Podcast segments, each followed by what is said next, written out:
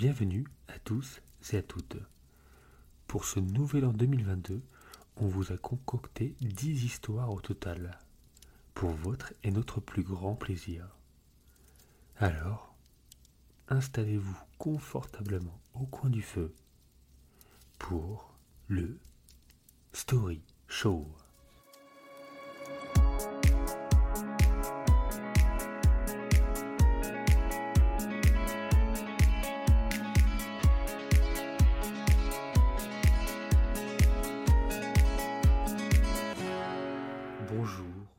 Bonsoir, je suis Ivo, il est Davin, et aujourd'hui, c'est l'année 2022. Bonne année, mes amis, bonne année Quelle, quelle intro, C'est, quelle euh, folie. C'est magnifique, Là, on non sent toute, euh, toute Toute la- l'ambiance de cette nouvelle année. Quoi. Et pour, pour euh, un peu se réveiller, on va dire, on, on se lance pas sur un nouveau type d'émission parce qu'on l'avait déjà fait. On avait déjà raconté, alors je ne sais plus le titre, hein, c'était les top 5 des histoires euh, incroyables peut-être qu'on avait dit, je ne sais plus. Je ne sais plus quel était le titre de notre non, non, j'avais réécrit Story Show numéro 1, ne t'inquiète pas. Ah bah Euh, parfait Da- Davin pense à tout, euh, Davin Ah et, le gestionnaire. C'est parfait, ben voilà. Euh, t'avais, t'avais fait, en plus, tu l'avais fait avant même qu'on en parle. En plus, Euh, on n'avait même pas évoqué le fait qu'on allait appeler ça Story Show, que tu l'avais déjà écrit. C'est ça. Oui, bah, ça. même avant qu'on l'enregistre.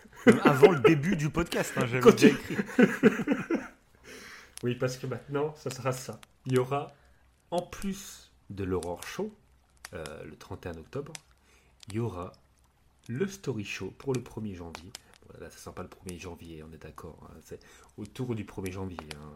On est tous d'accord là-dessus. On a compris. Et du coup, ça sera des histoires qui sont soit fascinantes, soit émouvantes. C'est un petit peu euh, un- C'est tout sauf des histoires qui font peur. Donc voilà, ça c'est... c'est Les histoires qui font peur, c'est pour l'horreur show. Là, c'est des histoires qui sont en tout genre. Et encore une fois, on ne s'est pas concerté, moi et Davin. Donc euh, normalement, on a des histoires totalement différentes. Ça, m'étonnerait qu'on ait des doublons. Généralement, euh, on l'avait vu sur le story show précédent. Vous pouvez d'ailleurs aller l'écouter. Euh, c'est des histoires complètement différentes euh, qu'on a trouvées. Donc c'était plutôt intéressant. Moi j'avais apprécié autant que l'Aurore Show. C'était tout aussi bah, le même mood en fait, la même envie, la même attente des histoires de Davin pour moi que je ne connais pas et inversement que toi tu ne connais pas pour moi. Donc je, je- j'espère que tu vas bien déjà parce que je te l'ai je posé Oui. la question. Le mec, il est en train de mourir. Je, je te laisse, euh, je te laisse parler à nos auditeurs. hein, Parce Donc que- oui, bah, ça, va, oui. ça va très bien. Et donc ouais, comme tu dis, c'est une émission bah, qu'on avait testée il y a huit mois du coup, huit mois déjà. Et Mhm. on vous avait demandé justement si ça vous plaisait ou quoi. Et puis on a eu pas mal de retours positifs. Donc on s'est... Et il faut quand même le dire aussi en plus, c'est que normalement à cette date-là, Oui, j'allais en parler. On fait le grand voilà, bilan. on, fait des... on fait le grand bilan 2021, 2022, etc. Ah, c'est fini, c'est fini. Ouais, on arrête, on abandonne l'idée, hein, parce que alors si vous avez écouté le bilan de l'année dernière, on vous avait dit que l'émission de l'année prochaine, ça serait folle, parce que on allait euh, noter chaque événement de l'année pour se souvenir, etc. On, on l'a fait. On a début. tenu, on a tenu trois mois, on a tenu trois mois. Et concrètement, on a oublié pendant cinq mois. Ah et on s'en est rendu compte au bout de 5 mois et on a dit, bah, en fait, euh, c'est chaud. Puis finalement, on n'était pas trop à l'aise en fait dans ces émissions parce que ça faisait un peu listing et euh, pff, puis donner de notre avis Ouais, sur plein de sujets concrètement. C'était de la propagande au coin du feu, hein, clairement. Oui, totalement. ouais. et donc du coup, on a réfléchi pour une autre émission. euh, Qu'est-ce qu'on pourrait faire comme concept? Et comme c'est la première émission de l'année, forcément, on a envie qu'il y ait un petit délire, tu vois. Et on s'est dit, bah ouais, mais ce... un story show. Autant instaurer une date comme pour l'Aurore Show, autant vous en faire. Après, limite, j'ai même pas envie d'en faire qu'une seule fois par an, tu vois. Mais vrai. euh, Disons qu'il y a pour une le émission réveillon. qui sera régulière, voilà. Voilà. Pour le premier de l'an, il y aura cette émission Story Show et peut-être dans l'année, abonnez-vous, hein, bien entendu, euh, parce qu'il y aura peut-être d'autres émissions Story Show si vous appréciez. Et, et voilà. Et puis alors, n'hésitez pas à nous dire si le concept vous plaît toujours. N'hésitez pas à laisser des commentaires, des pouces bleus, des à fait. 5 étoiles, Bravo. parce que vraiment, une nous, fois, ça nous dis. aide. hein. Bah, dès le début c'est de l'émission, Ouais. clair. À chaque fois, on le dit en fin d'émission, mais. Donc là, vous faites pouce bleu, et après, c'est bon, vous pouvez partir. L'important, c'est qu'on ait des. non, mais Nous, c'est les stats, hein, nous, c'est les stats. Parce que de toute façon, on parle pendant 10 minutes, le temps que vous mettiez le pouce bleu, et puis après, on arrête de arrête. parler. hein, on Il y a un arrête de parler. silence absolu pendant deux heures. En fait, le podcast n'existe pas. hein, C'est absolument du vide. les escrocs, tu sais. Il n'y a rien, tu sais. Il y a juste un, un bruit de crépitement de feu. C'est tout ce qu'il y a. Ah, C'est au coin du feu. Voilà. C'est C'est pour mettre sur les télés, tu quand t'as un rendez-vous romantique, tu mets une ambiance de feu qui crépite. Bah, D'ailleurs, c'est ça. Il y avait, on a vu dans les commentaires quelqu'un qui, euh, qui pensait, euh, enfin, qui nous avait dit pourquoi pas mettre euh, en arrière-fond une petite ambiance, bah, justement, d'au coin du feu, une vraie ambiance de feu. Et Mm. la même ambiance qu'on a en intro d'ailleurs. hein. Exact. Et bah, c'est ce qu'on fait actuellement pour cette émission. Vous l'entendez? Vous l'entendez les gens l'entendent. Ils je l'entendent. crois. je, euh, je vais l'augmenter. Attends, je l'augmente. Ah, tu viens de l'augmenter, tu viens de l'augmenter. Voilà. Vas-y, redescends-le. Là, je fais Là, des va-et-vient. remonte-le. Trop horrible. Trop relou. Donc, euh, non, mais voilà, ouais, c'est quelqu'un qui nous l'a, qui nous l'a dit, donc euh, voilà, on écoute. On s'est dit ouais, on voulait pas, on veut pas le faire dans chaque émission de mettre le crépitement du feu parce qu'on trouve ça un peu Mhm. répétitif et on aime bien, bah, vous savez, créer des ambiances différentes suivant le thème. Mais là, on s'est dit bah attends, euh, c'est émission en plein hiver, on est sous nos couettes avec nos plaids, etc. Donc pourquoi pas être vraiment au coin du feu quoi, avec, euh, avec cette voilà. ambiance quoi. Imaginez-vous dans un chalet, imaginez-vous ouais, avec un, un bon café ou un bon chocolat chaud sous votre plaid avec une petite bouillotte, la cheminée qui crépite et Davin et Wivo qui s'installent dans votre pièce pour vous raconter des histoires. Donc c'est terrifiant, hein, c'est vraiment terrifiant. Il y a deux gars qui arrivent dans ta, dans ta chambre. Bonjour, on va vous raconter des histoires aujourd'hui. la pression. On les fait en live, on les fait en live chez les gens. Voilà, c'est notre prochain concept. Ah, ouais, c'est vrai que c'est dit comme ça, c'est horrifique. Bah, c'est, le, prochain concept de l'horror show. On arrive chez les gens comme ça par surprise. en pleine Chez nuit vous, à on 3 vous heures fout du des matin. On vous met des chacottes dans la nuit. Elle est balade et on fait un vrai feu de camp, mais dans- sur le lit, quoi. Sur le lit, Oui, c'est ça. pour commencer. Feu de la, feu de la Saint-Jean, mais dans le lit. quoi. Et qui sont vraiment atteints, tu sais. bon, mais ce n'est pas Bon, un peu de sérieux là. On peu de sérieux. on n'est pas là pour rire. Hein. euh. tout à fait.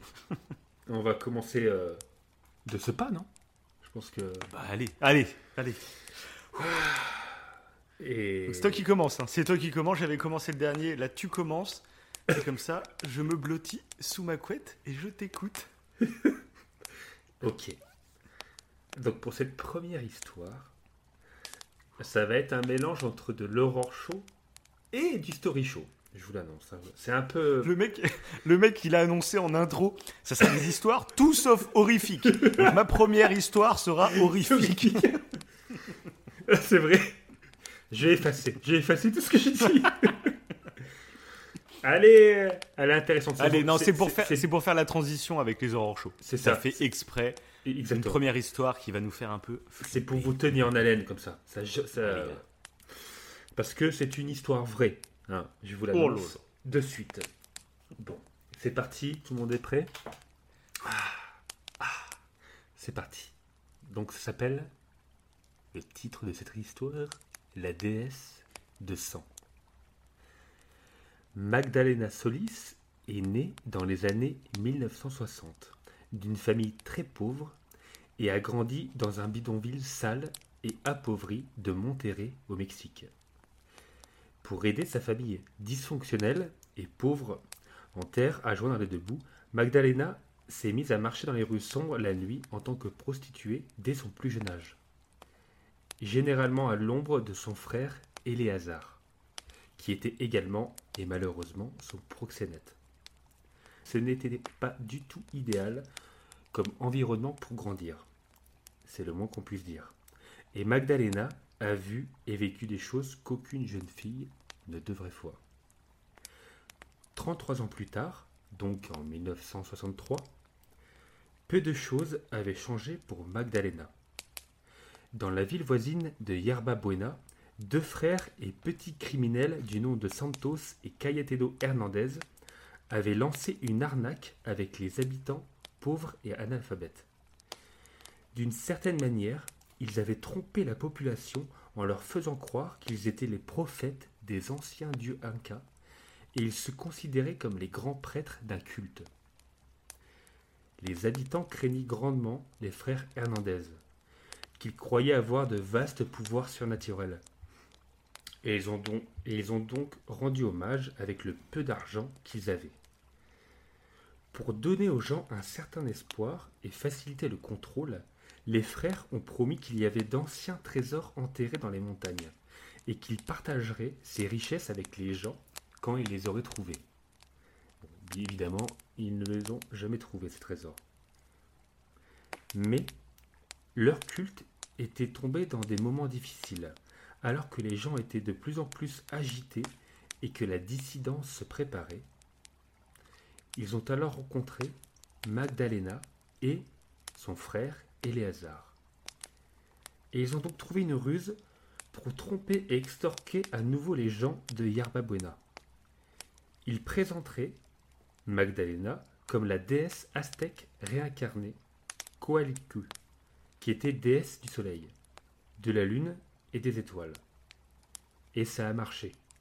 Lorsque Magdalena a été amenée à Yerba Buena, elle a été amenée à travers un spectacle d'effets spéciaux exagérés de fumée et de lumière, qui a tenu les habitants superstitieux en proie à la crainte et à la peur.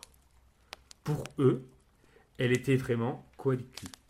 Et c'était peut-être cette précipitation de se sentir si puissante qui conduirait Magdalena sur un chemin vraiment très sombre. Après une vie de misère et de souffrance, voir ces gens se prosterner devant elle et la traiter comme une déesse lui a créé quelque chose. Elle a commencé à vraiment adhérer à tout ça, croyant qu'elle était peut-être vraiment Coelicu. Et peu de temps après, elle avait repris le culte pour devenir son meilleur leader. La mauvaise nouvelle pour les habitants de Yerba Buena était que Magdalena avait des idées très sinistres sur la direction que devait prendre son culte. Magdalena a commencé à ordonner que des rituels sanguins soient exécutés, ainsi que des sacrifices humains réguliers, généralement choisis parmi, ceux qui étaient considérés comme sans foi. Lorsque ces sacrifices étaient effectués, souvent avec des adeptes sous l'influence de drogues psychotropes, le sang de la victime était ensuite vidé dans un gobelet de cérémonie orné et bu d'abord par elle, puis les grands prêtres, puis les disciples qui étaient présents. Magdalena leur a dit que boire du sang était un moyen d'acquérir des pouvoirs surnaturels et de vivre pour toujours, ce qui était en fait un thème récurrent dans la mythologie aztèque et maya. En mai 1963, un garçon de 14 ans du nom de Sebastián Guerrero se promenait lorsqu'il a entendu quelque chose provenant d'une des nombreuses grottes de la région. Il est donc allé regarder par pure curiosité. Là, éclairé par des torches scintillantes, il vit par lui-même l'un de ces rituels sanguins en cours.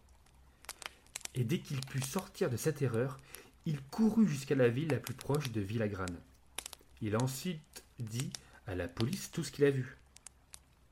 Mais à son âge, il a sorti que c'était des vampires dans une grotte qui tuaient et qui buvaient du sang. Du coup, les autorités pensaient que ce n'était que les divagations d'une imagination hyperactive.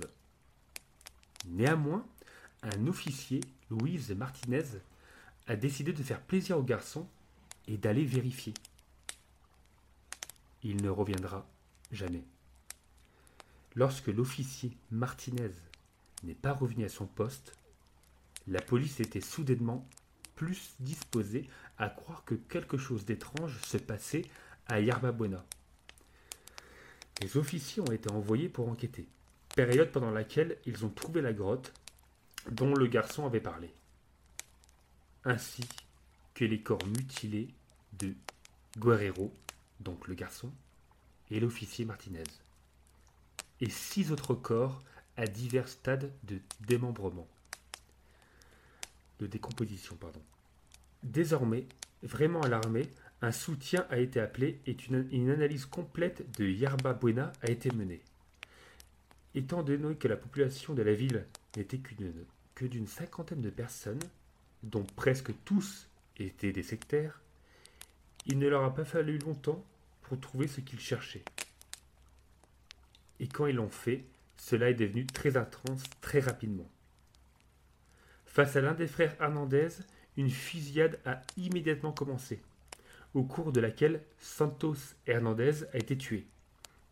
L'autre frère sera plus tard retrouvé mort, apparemment tué par un autre cultiste qui a saisi cela comme une opportunité pour un jeu de puissance. Bref, cette fusillade serait rejointe par d'autres cultistes. C'était une vraie guerre entre policiers et clans de cette secte, qui ont tiré sur la police depuis des pierres barricadées, des grottes et d'autres cachettes. Et plusieurs des habitants ont été également abattus. Ils ont trouvé Magdalena et Lazare chez eux, enveloppés dans un nuage de fumée, de marijuana, et les deux ont été arrêtés sans se battre. La police a également rassemblé toutes les cultistes qui n'avaient pas été tués dans la guérelle des balles. Et bientôt l'histoire de la grande prêtresse du sang et de son culte de vampire était partout dans l'actualité. Le procès ne s'est pas déroulé aussi bien que prévu. Les cultistes ont été jusqu'au bout, dévoués à leur grande prêtresse, refusant de témoigner contre Magdalena, même menacés de lourdes peines de prison. En effet, leur refus de pointer du doigt leur a coûté des peines de 30 ans, dans de nombreux cas. Mais frustrant, ils n'ont pu épingler que deux des meurtres sur Magdalena et son frère, chacun recevant quand même une peine de 50 ans. Plutôt mystérieusement, l'histoire de Magdalena Solis devient trouble après cela. Elle n'a jamais donné d'interview sur ce qui s'est passé et on ne sait pas où elle se trouve maintenant. Si elle croupit encore en prison, en liberté ou si elle est morte. Nous ne saurons peut-être jamais ce qui est arrivé et surtout pourquoi Magdalena a fait tout ça. Fin. Voilà. Ah ben, en effet, c'est- c'est assez terrifiant. hein, faut le dire. parce que je crois que Ça- Magdalena est dans mon jardin actuellement. Elle me Ah oui regarde. Méfie-toi parce qu'on ne sait pas où elle est. Oui, mais elle est dans, elle est dans mon jardin, c'est ce que je dis. Ah, d'accord. Ouais, c'est assez particulier. Je crois que c'est euh, une, des, euh, une des plus. euh, enfin, c'est considéré comme une des plus grandes tueuses en série, même si c'est pas vraiment. Elle rentre pas dans les. dans le, la caricature un peu, enfin le type de personnalité serial killer. Mhm. Ça fait partie des femmes qui, qui ont tué un bon nombre de personnes sans aucune raison. C'est presque une tuerie de masse en fait. hein. Même Ouais. si euh, concrètement au niveau de la justice, euh, ils ont pu euh, voir que deux meurtres à peine, alors qu'il y a eu beaucoup plus de morts que ça. Donc voilà, c'est assez Ouais, particulier. c'est ouf. Et ça, Ah, c'est. de... Au début, ouais. je pensais que tu racontais une histoire que je connaissais déjà avec une femme gourou aussi d'une secte, mais Ah ouais moi ça partait, ça partait pas dans un délire comme ça. ok. C'était, c'était juste une femme qui faisait des câlins, des bisous et qui s'auto-persuadait qu'elle avait vraiment un pouvoir. Enfin, c'était un délire comme ça. Ah oui Oui, ça dit quelque chose, ça. Ouais, alors que là, elle est partie dans des sacrifices. euh. Ouais, là c'est ouf. Là. Donc c'est une histoire vraie quoi. Ouais, et cette histoire, il me semble, euh, je l'avais entendue euh, dans euh, le podcast avec Charles et Mathias. Ah, euh, inspiré de faits réels. Ils avaient Mhm. deux émissions inspirées de réels et euh, un autre, une autre émission. D'ailleurs, ils ont repris il y a peu de temps. Et euh, ils, en avaient, ils en avaient parlé il y a très très longtemps. Et ça m'avait un peu euh, interloqué. Et donc j'ai fait des recherches pour avoir toute l'histoire, quoi, savoir réellement ce qui s'était passé. C'est vrai que c'est assez, assez particulier.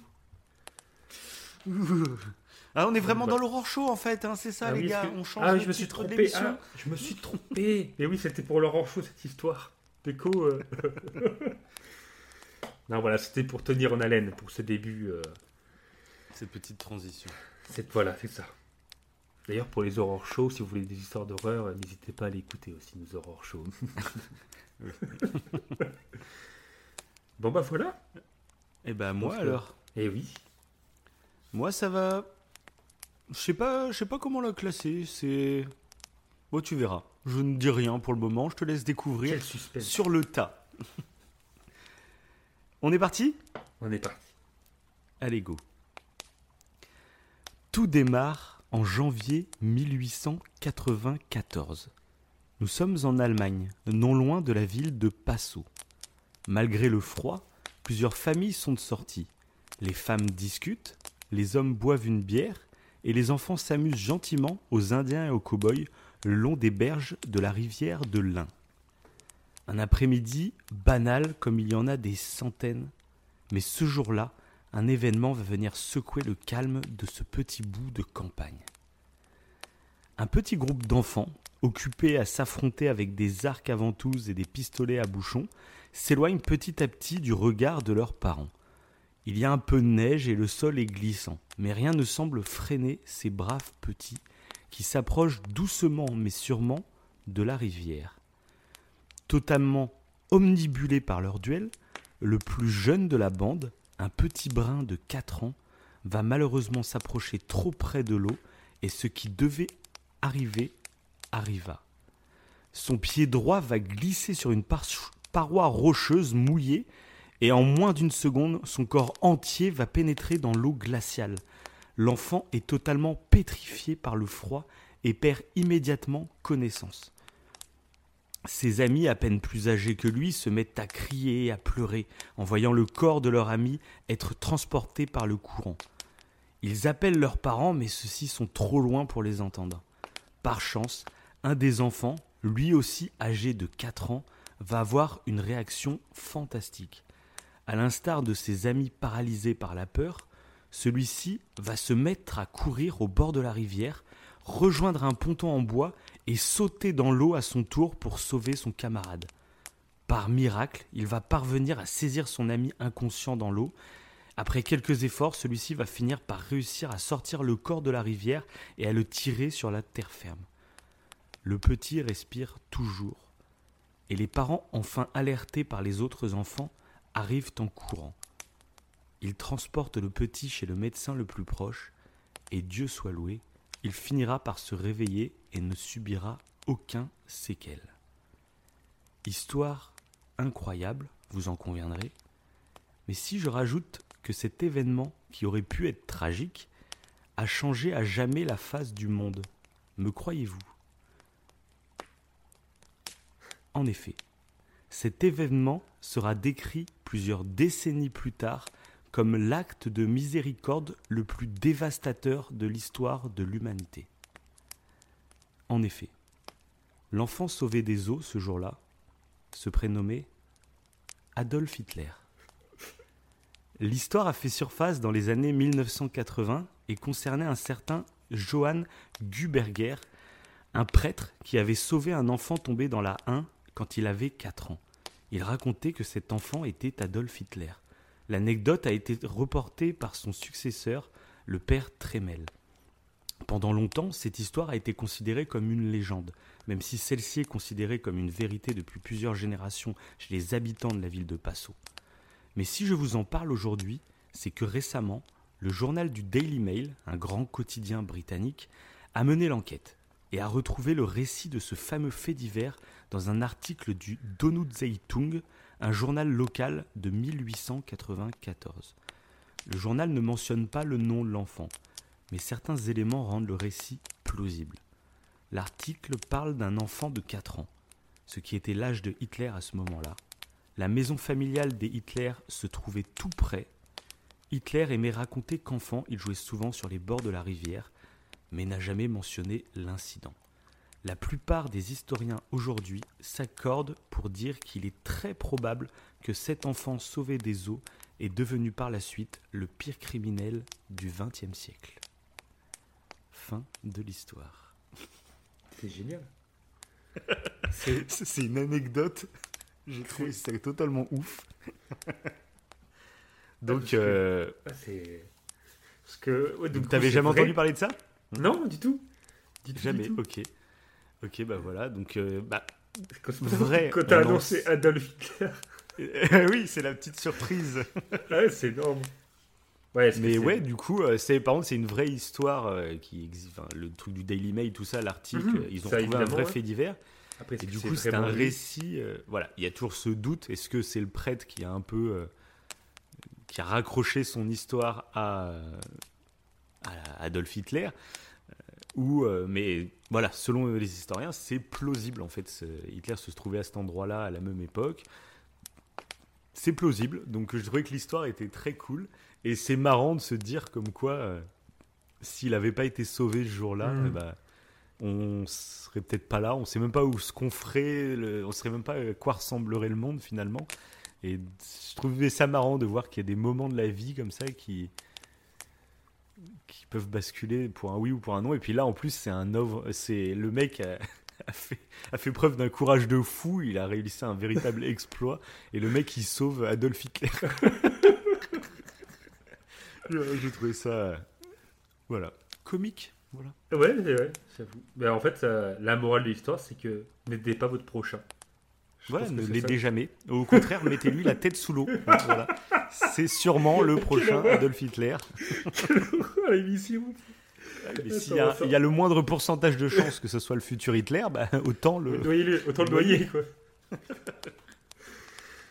Non mais voilà, c'est, je trouve c'est drôle. Et puis la phrase que voilà, cet ac- cet acte de miséricorde est le plus dévastateur de l'histoire de l'humanité, oui. j'ai trouvé ça marrant. très drôle comme phrase. Ok. Donc voilà. Ah, c'était pas mal. Ouais, C'était pas mal. Ok. Bon. Allez, bah, passons à la troisième histoire, du coup. La troisième, hein. la deuxième Weevoo, qu'on va dire. hein. Et ben, on va parler pas du petit Hitler, mais du petit Albert. ça ressemble, ça ressemble. C'est une expérience. Donc, c'est parti. En 1920, John Watson souhaite observer comment l'aversion et les émotions négatives peuvent naître d'un processus de conditionnement. Avec Rosalie Weiner, Watson entreprend la fameuse expérience Les psychologues veulent susciter volontairement la phobie des rats chez un enfant de moins d'un an, afin de prouver qu'une phobie peut être acquise suite à un processus de. Le petit Albert arrive entre les mains de Watson à l'âge de 9 mois. Fréquente le laboratoire pendant deux mois, durant lesquels les chercheurs et chercheuses lui présentent des rats blancs et des objets à fourrure blanche. L'enfant ne manifeste aucune crainte particulière, ce qui, selon Watson et Renner, prouve que les rats sont pour Albert des stimuli neutres, qui n'apportent aucune réaction spécifique en gros. Afin de lui apprendre à avoir peur de ces rats, les psychologues lui présentent à nouveau un rat, et lorsque l'enfant va le prendre, un chercheur fait retentir un bruit violent et très fort. Albert, assis sur un matelas, tombe alors à la renverse et se met à pleurer. L'équipe va répéter ce procédé plusieurs fois et plusieurs fois. Puis, Watson et Raynor, Rayner lui tendent le rat sans faire retentir le bruit. Albert va tomber, pleurer et s'enfuir à quatre pattes. Alors, le rat est devenu un stimuli conditionnel qui déclenche la peur. L'opération est donc réussie. La seule présence du rat, et plus généralement d'objets à fourrure blanche, suffisent à faire peur à l'enfant. Même un masque du Père Noël fonctionne. Le truc, c'est que Watson et Rainer n'ont jamais inversé le conditionnement de l'enfant. Et le petit Albert a quitté le laboratoire avec sa phobie sous le bras. Watson et Mary Cover Jones, en 1924, sont parvenus plus tard à inverser la phobie des lapins d'un enfant de 3 ans, prénommé Peter. Cette fois, ils ont éliminé la peur avec un contre-conditionnement, en associant le lapin à des sensations agréables. Boire du lait et manger des biscuits. En gros, la première fois, le lapin est tenu à bonne distance lorsque Peter ingère le lait et les biscuits. Et en quelques jours, Watson et Jones rapprochent le lapin jusqu'à ce que Peter l'ait sur ses genoux en mangeant. Ça marche, il n'a plus peur des lapins. Mais, certes, l'expérience fonctionne, mais où est passé le petit Albert?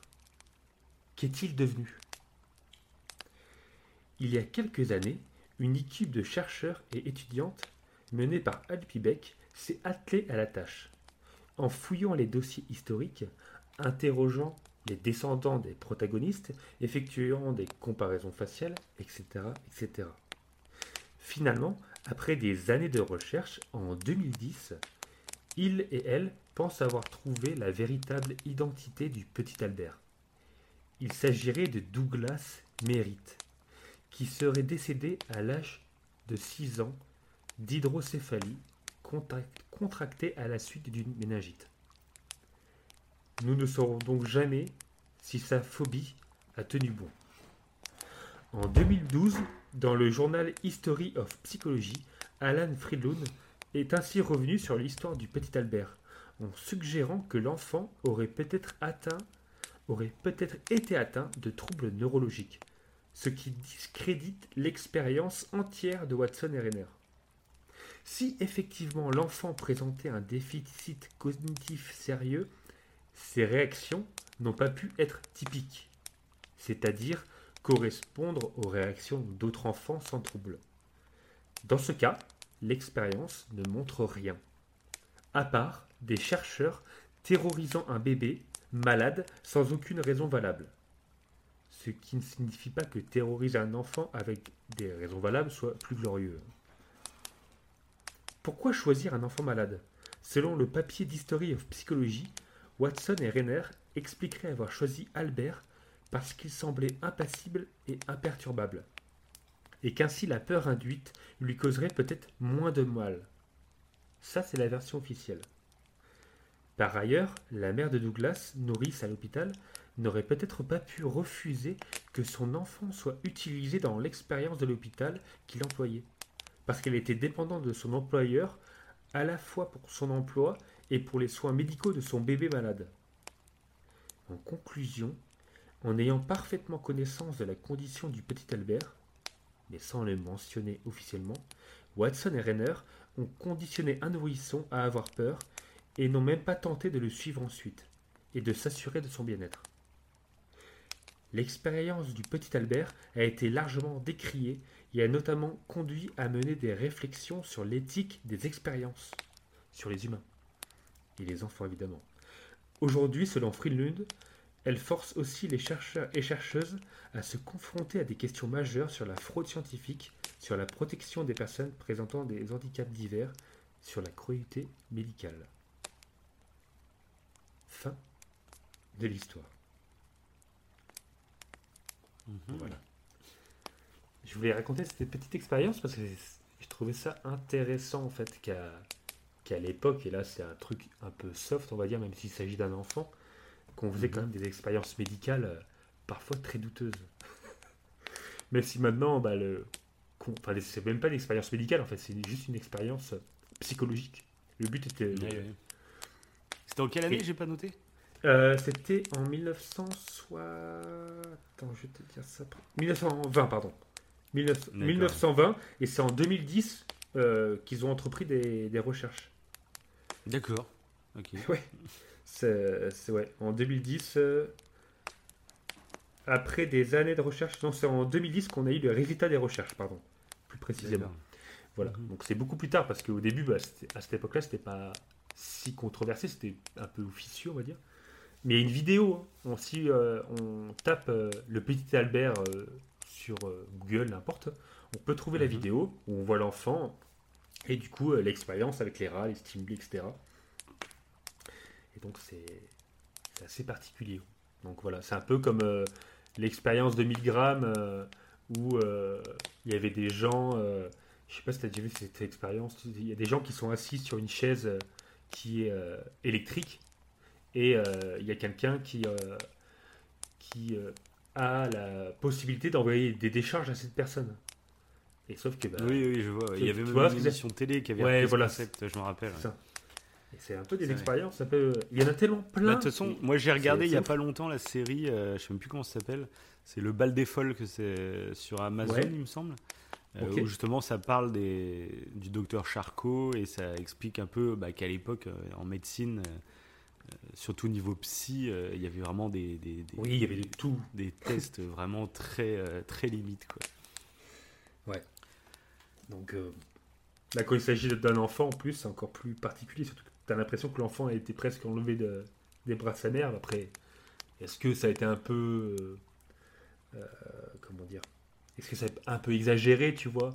C'est pas. On n'a pas de- de- d'hypothèse officielle, donc. euh, Ouais. voilà. Mais en tout cas, ça marche, ouais. ce conditionnement, voilà. Bon, ça, c'est- ça commence à être connu, mais ça fait un peu penser à l'ancrage, quoi. Quand Ouais, c'est euh, clair. ouais. Ah, bah, ça. le touche.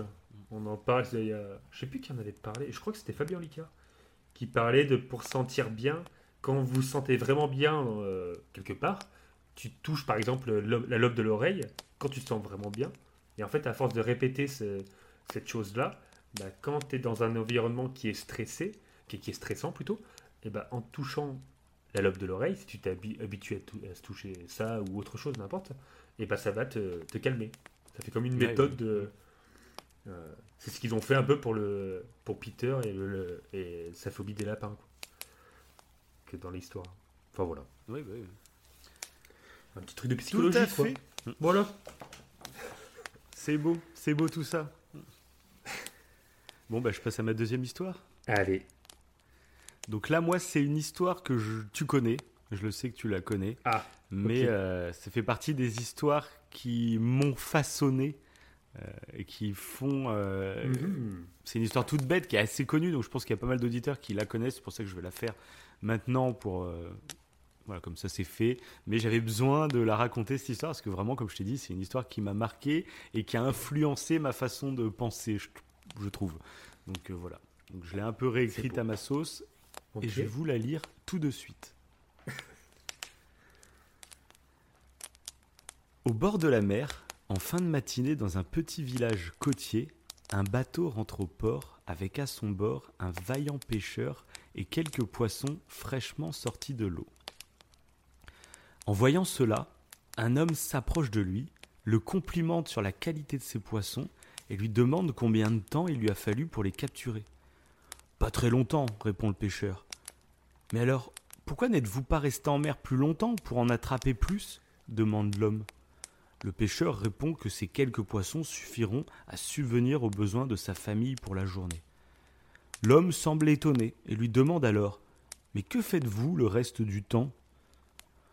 Je fais la grasse matinée, je pêche un peu, je joue avec mes enfants, je fais la sieste avec ma femme, puis le soir, je vais au village voir mes amis, nous buvons du vin et nous jouons de la guitare. J'ai une vie bien remplie. L'homme l'interrompt. Écoutez mon ami, je suis ici en vacances, je possède plusieurs sociétés et vu la qualité de vos poissons, croyez-moi, je vais vous aider à devenir riche. Vous devriez commencer par pêcher plus longtemps. Avec les bénéfices dégagés, vous pourriez acheter un plus gros bateau.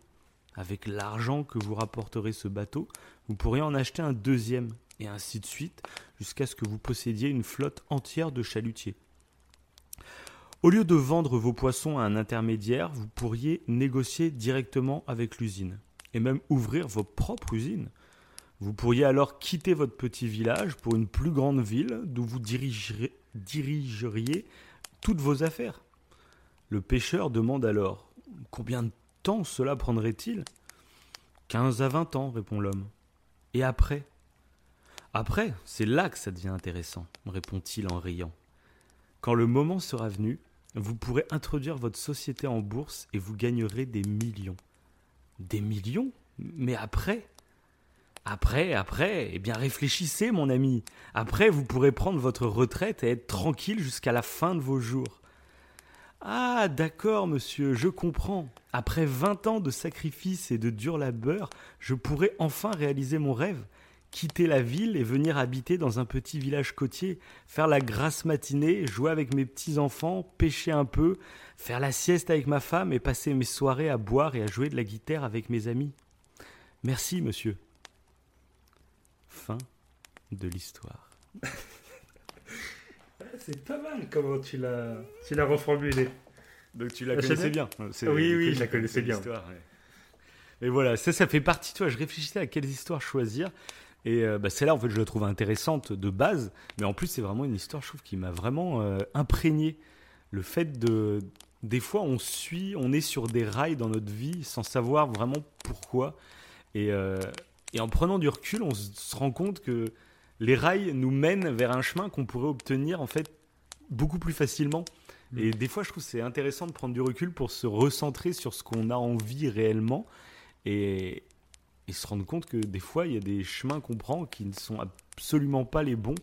Et, euh, et donc voilà, ce- cet exemple et cette histoire, moi, je, moi, je la trouve géniale, c'est tout. Voilà. Ouais, cl- clairement. Ça fait, c'est une, c'est ouais, c'est le genre d'histoire en fait qui te donne à, à réfléchir. Parce Ouais, c'est ça. pour le coup, moi, ça me fait penser à l'histoire que que je vais dire. Mais vraiment, Ah, il y a, il y a vraiment oui, un, lien, euh, je trouve, euh, entre les deux. D'accord, ok. Ah bah, ça va être Donc- intéressant de voir le, le lien direct. Ah, tu mais me donc, bah, Et voilà. tu la connais en plus. Voilà. Ah aussi, ah bah comme la ça, c'est vraiment le- les deux histoires. euh, à la Ouais. suite, euh. Parce que c'était euh, un- une histoire euh, que j'avais vue dans euh, Les Vieux Fourneaux. Tu sais, la bande dessinée que tu m'avais euh, ouais. appréciée? Et ben, Ouais. il il y a une petite histoire dedans qui est citée. Et euh, bah, c'est celle-ci. Voilà. Je sais pas si ça te Bah, parle, vas-y. mais Vas-y, je t'écoute. c'est parti. Et ça va ressembler à cette petite histoire euh, qui porte à réflexion, je trouve, je trouve. Donc c'est parti. C'est l'île Nauru. L'île compte un peu plus de 10 000 habitants répartis sur une surface de 20 et- 21 km. Minuscule État, Nauru est la plus petite république de la planète. Une seule et unique route suit les contours tout en rondeur de l'île. En 1798, parce que c'est une histoire vraie, les Occidentaux découvrent l'île. Le baleinier Hunter, commandé par le capitaine anglais John Fearn, s'approche des rivages de Nauru. Les autochtones viennent à la rencontre du navire avec enthousiasme. Impressionné par la beauté de l'île, le capitaine la nomme Pleasant Island. Un siècle plus tard, en 1896, un capitaine de navire ramasse sur l'île une étrange pierre qui ressemble à du bois pétrifié.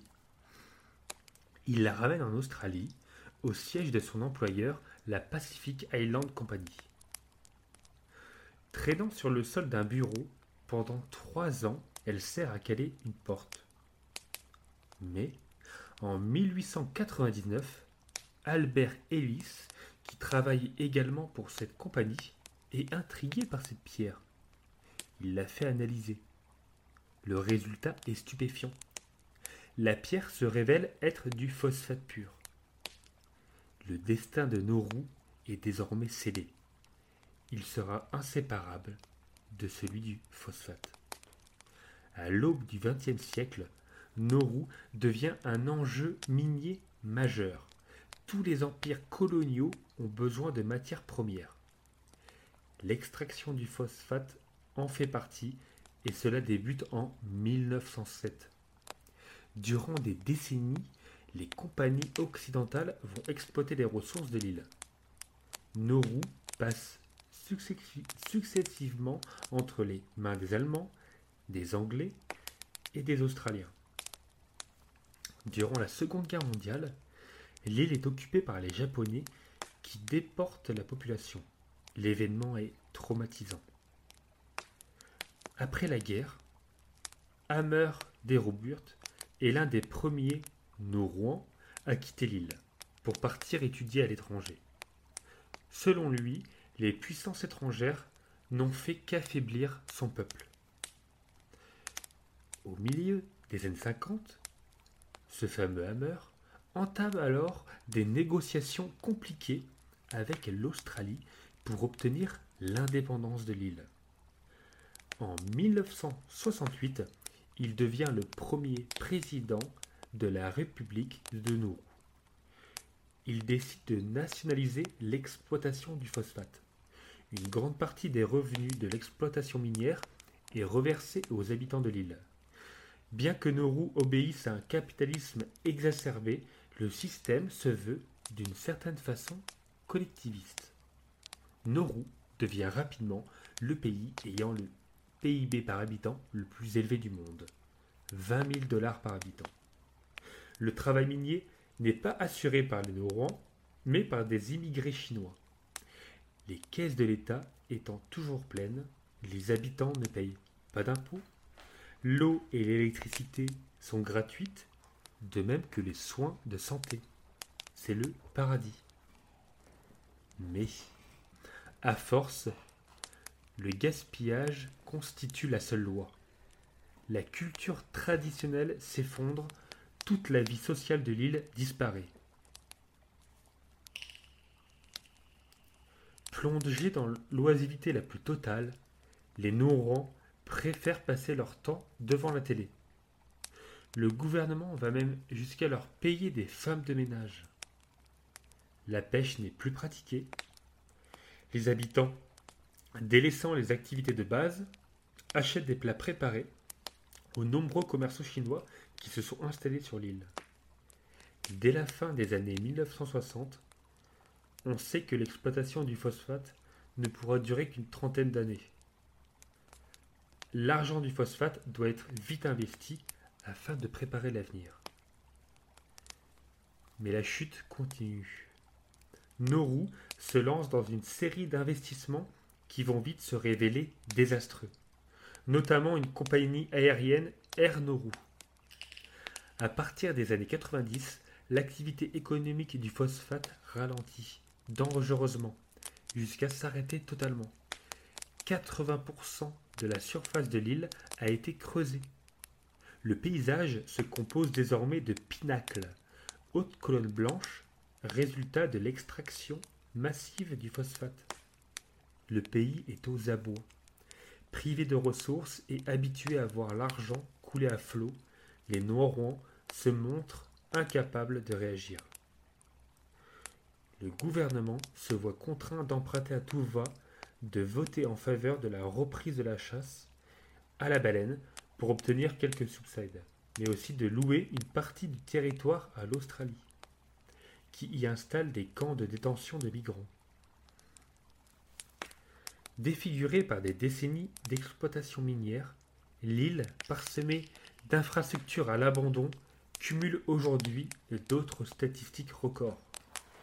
90% des Norrois sont au chômage, 80% souffrent d'obésité morbide, soit 4 sur 5, et 40% d'un diabète de type 2. Le diabète est devenu la première cause de mortalité sur l'île. À la pointe dans les années 70, l'hôpital est aujourd'hui vétuste. Nauru fait face aussi à un immense problème de santé publique. L'espérance de vie a chuté à tel point que la survie de la population n'est plus assurée. L'espoir d'une reprise économique réside entièrement dans l'exploitation d'une seconde couche de phosphate qui n'arrivera peut-être jamais. Fin de l'histoire. Eh ben, heureusement que j'ai des histoires positives, hein, parce que toi, ah, je, je vais me tailler les veines hein, si ça continue. non, mais alors c'est très intéressant cette histoire, euh, parce que alors, je vois pas trop le rapport, euh, enfin peut-être vite fait euh, avec la société, mais je me rappelle pas qu'il raconte ça dans la BD. Ah Par ouais contre, ce qui est, bah, je me rappelle qu'il y a une société un peu pareille, mais j'ai pas Ouais, mais c'est ça. cette histoire-là. Si, c'est Ah bon ouais, vraiment l'île de Nauru ouais, qui, qui parle, ouais. Je crois que c'est dans le tome 2. Euh, D'accord, ok. Mais ouais, c'était vraiment cette histoire-là. parce que je croyais que ça se passait en France, moi, la, la, la BD. Ah ouais mais- Bah, pourtant, Oui, oui. En Italie et Oui, tout, oui. donc. euh, Ouais, ouais, non, en fait, euh, euh, alors c'est un, un ami d'un des personnages principaux, si tu veux, qui, qui fait une pièce de théâtre. Je crois que c'est même la pièce de théâtre de la fille. Si tu vois, une des pièces, a fait des petites pièces en marionnette. Pas des pièces de théâtre, mais des Ouais, pièces ouais, en marionnette. ouais. Et c'est une histoire en marionnette. Et en fait, c'est inspiré, enfin, c'est carrément l'histoire de, de Nourou, mais en marionnette. Je sais pas si mais ça te- ce- ils sont, euh, ok, oui, ils sont inspirés de l'histoire de Nauru, mais ils ça passe, ça se passe pas à Nauru, Eh je sais ben, pas quoi. Euh, je... Ouais, je sais plus ça. Bah, Peut-être c'est en France. Enfin, pour moi, c'est en France que. Bah, l'histoire avec les marionnettes, je crois pas. Bon, enfin, Ah, avec les plus. marionnettes. Bah, pour Ouais, moi, ouais. l'histoire des marionnettes, elle raconte l'histoire de ses grands-parents dans la BD. Bref, on va pas parler de ça. Oui, c'est clair. Les gens vont se dire de quelle BD il parle. ceux qui n'ont pas lu. Mais du coup, moi, ça m'a surtout rappelé euh, une des dernières vidéos de Tev ici Japon. Un dernier X-Site qu'il a fait, euh, ok. je sais pas, il y, a, je dirais, il y a un mois ou deux, je sais plus. Ah bon? Et, euh, et du coup, je pensais que tu allais parler même de la même ville, enfin de la même île. Mais comme tu as dit, elle est plus proche de l'Australie, c'est ça? Euh, non, Euh, c'est l'Australie en fait qui avait, qui avait, je crois, la, la mainmise sur l'île de Nauru. Mais D'accord, ok. Mais sinon, elle est sur les côtes japonaises alors? C'est une bonne question. Géographiquement, il faudrait voir où elle se trouve. Mais euh, c'est possible qu'elle soit sur les côtes japonaises, ouais. Ouais, parce qu'en tout cas. Batev, il a été visiter une, euh, une île, justement, euh, une île qui est réputée comme abandonnée, parce qu'il Ah y a eu exactement la même histoire. En fait, euh, il y a eu des, des mines qui ont été créées sur une île qui était complètement à la base naturelle, désertique, etc. Et euh, donc, des centaines et des centaines de gens sont venus bah, pour la peupler, pour miner les mines. Sauf que quand les mines sont tombées à sec, eh les gens sont repartis, en fait. Et du coup, ça, aujourd'hui, c'est une île avec que des bâtiments, etc., mais tous abandonnés. Il y a encore quelques paysans qui vivent, euh, qui vivent dans l'île, euh, parce qu'ils ont toujours vécu là, tu vois, donc eux, ils voulaient pas partir. Et du coup, euh, les loyers sont vraiment ultra bas, du coup. Pourtant, il y a toujours, le, le Japon fournit toujours l'électricité, etc. Ok. Et, et donc voilà, donc c'est une vidéo que je vous conseille d'aller voir hein, sur la chaîne de TVC Japon. C'est son dernier. X-Site là, donc euh, voilà.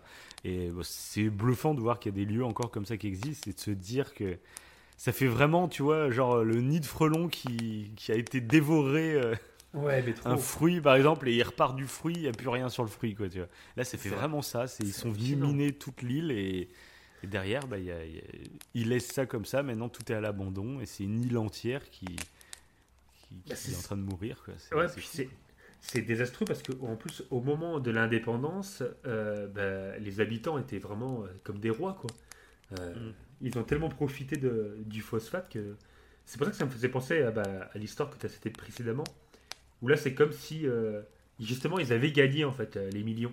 Ils avaient les millions, mais en fait le fait d'avoir plein de bateaux, enfin je pour faire l'analogie avec ton histoire, le fait d'avoir plein d'infrastructures, d'avoir tout en gros, en fait, ils ont tout, tout gaspillé, ça, ils ont tout consommé jusqu'à tout Mhm. perdre en fait.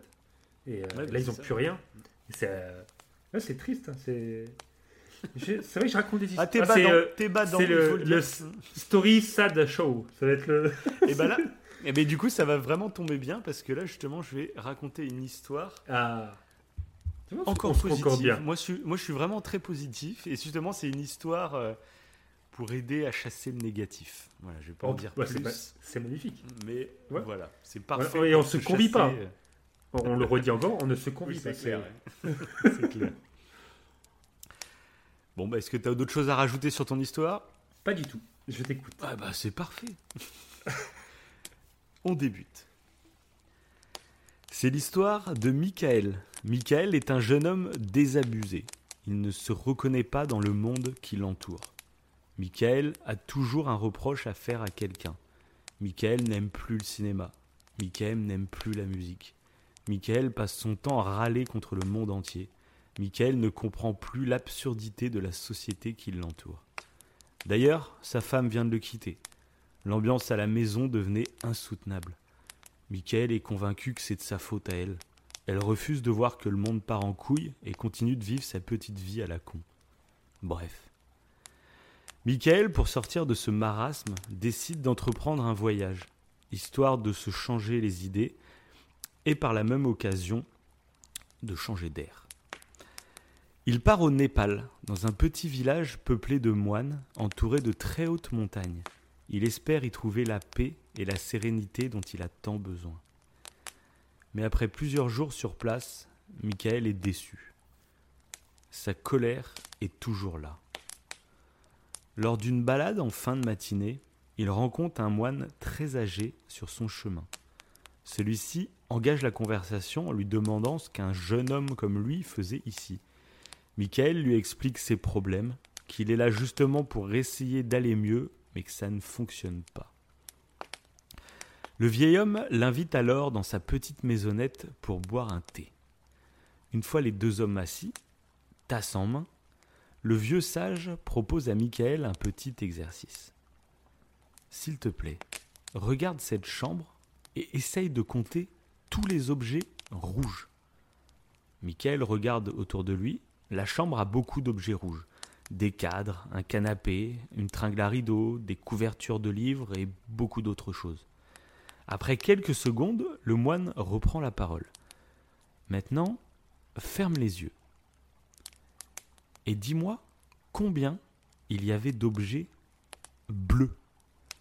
Le jeune homme s'embrouille. Euh, bleu? Mais je n'en ai aucune idée. Vous m'aviez demandé de compter les objets rouges. Il me semble ne pas avoir vu d'objets bleus.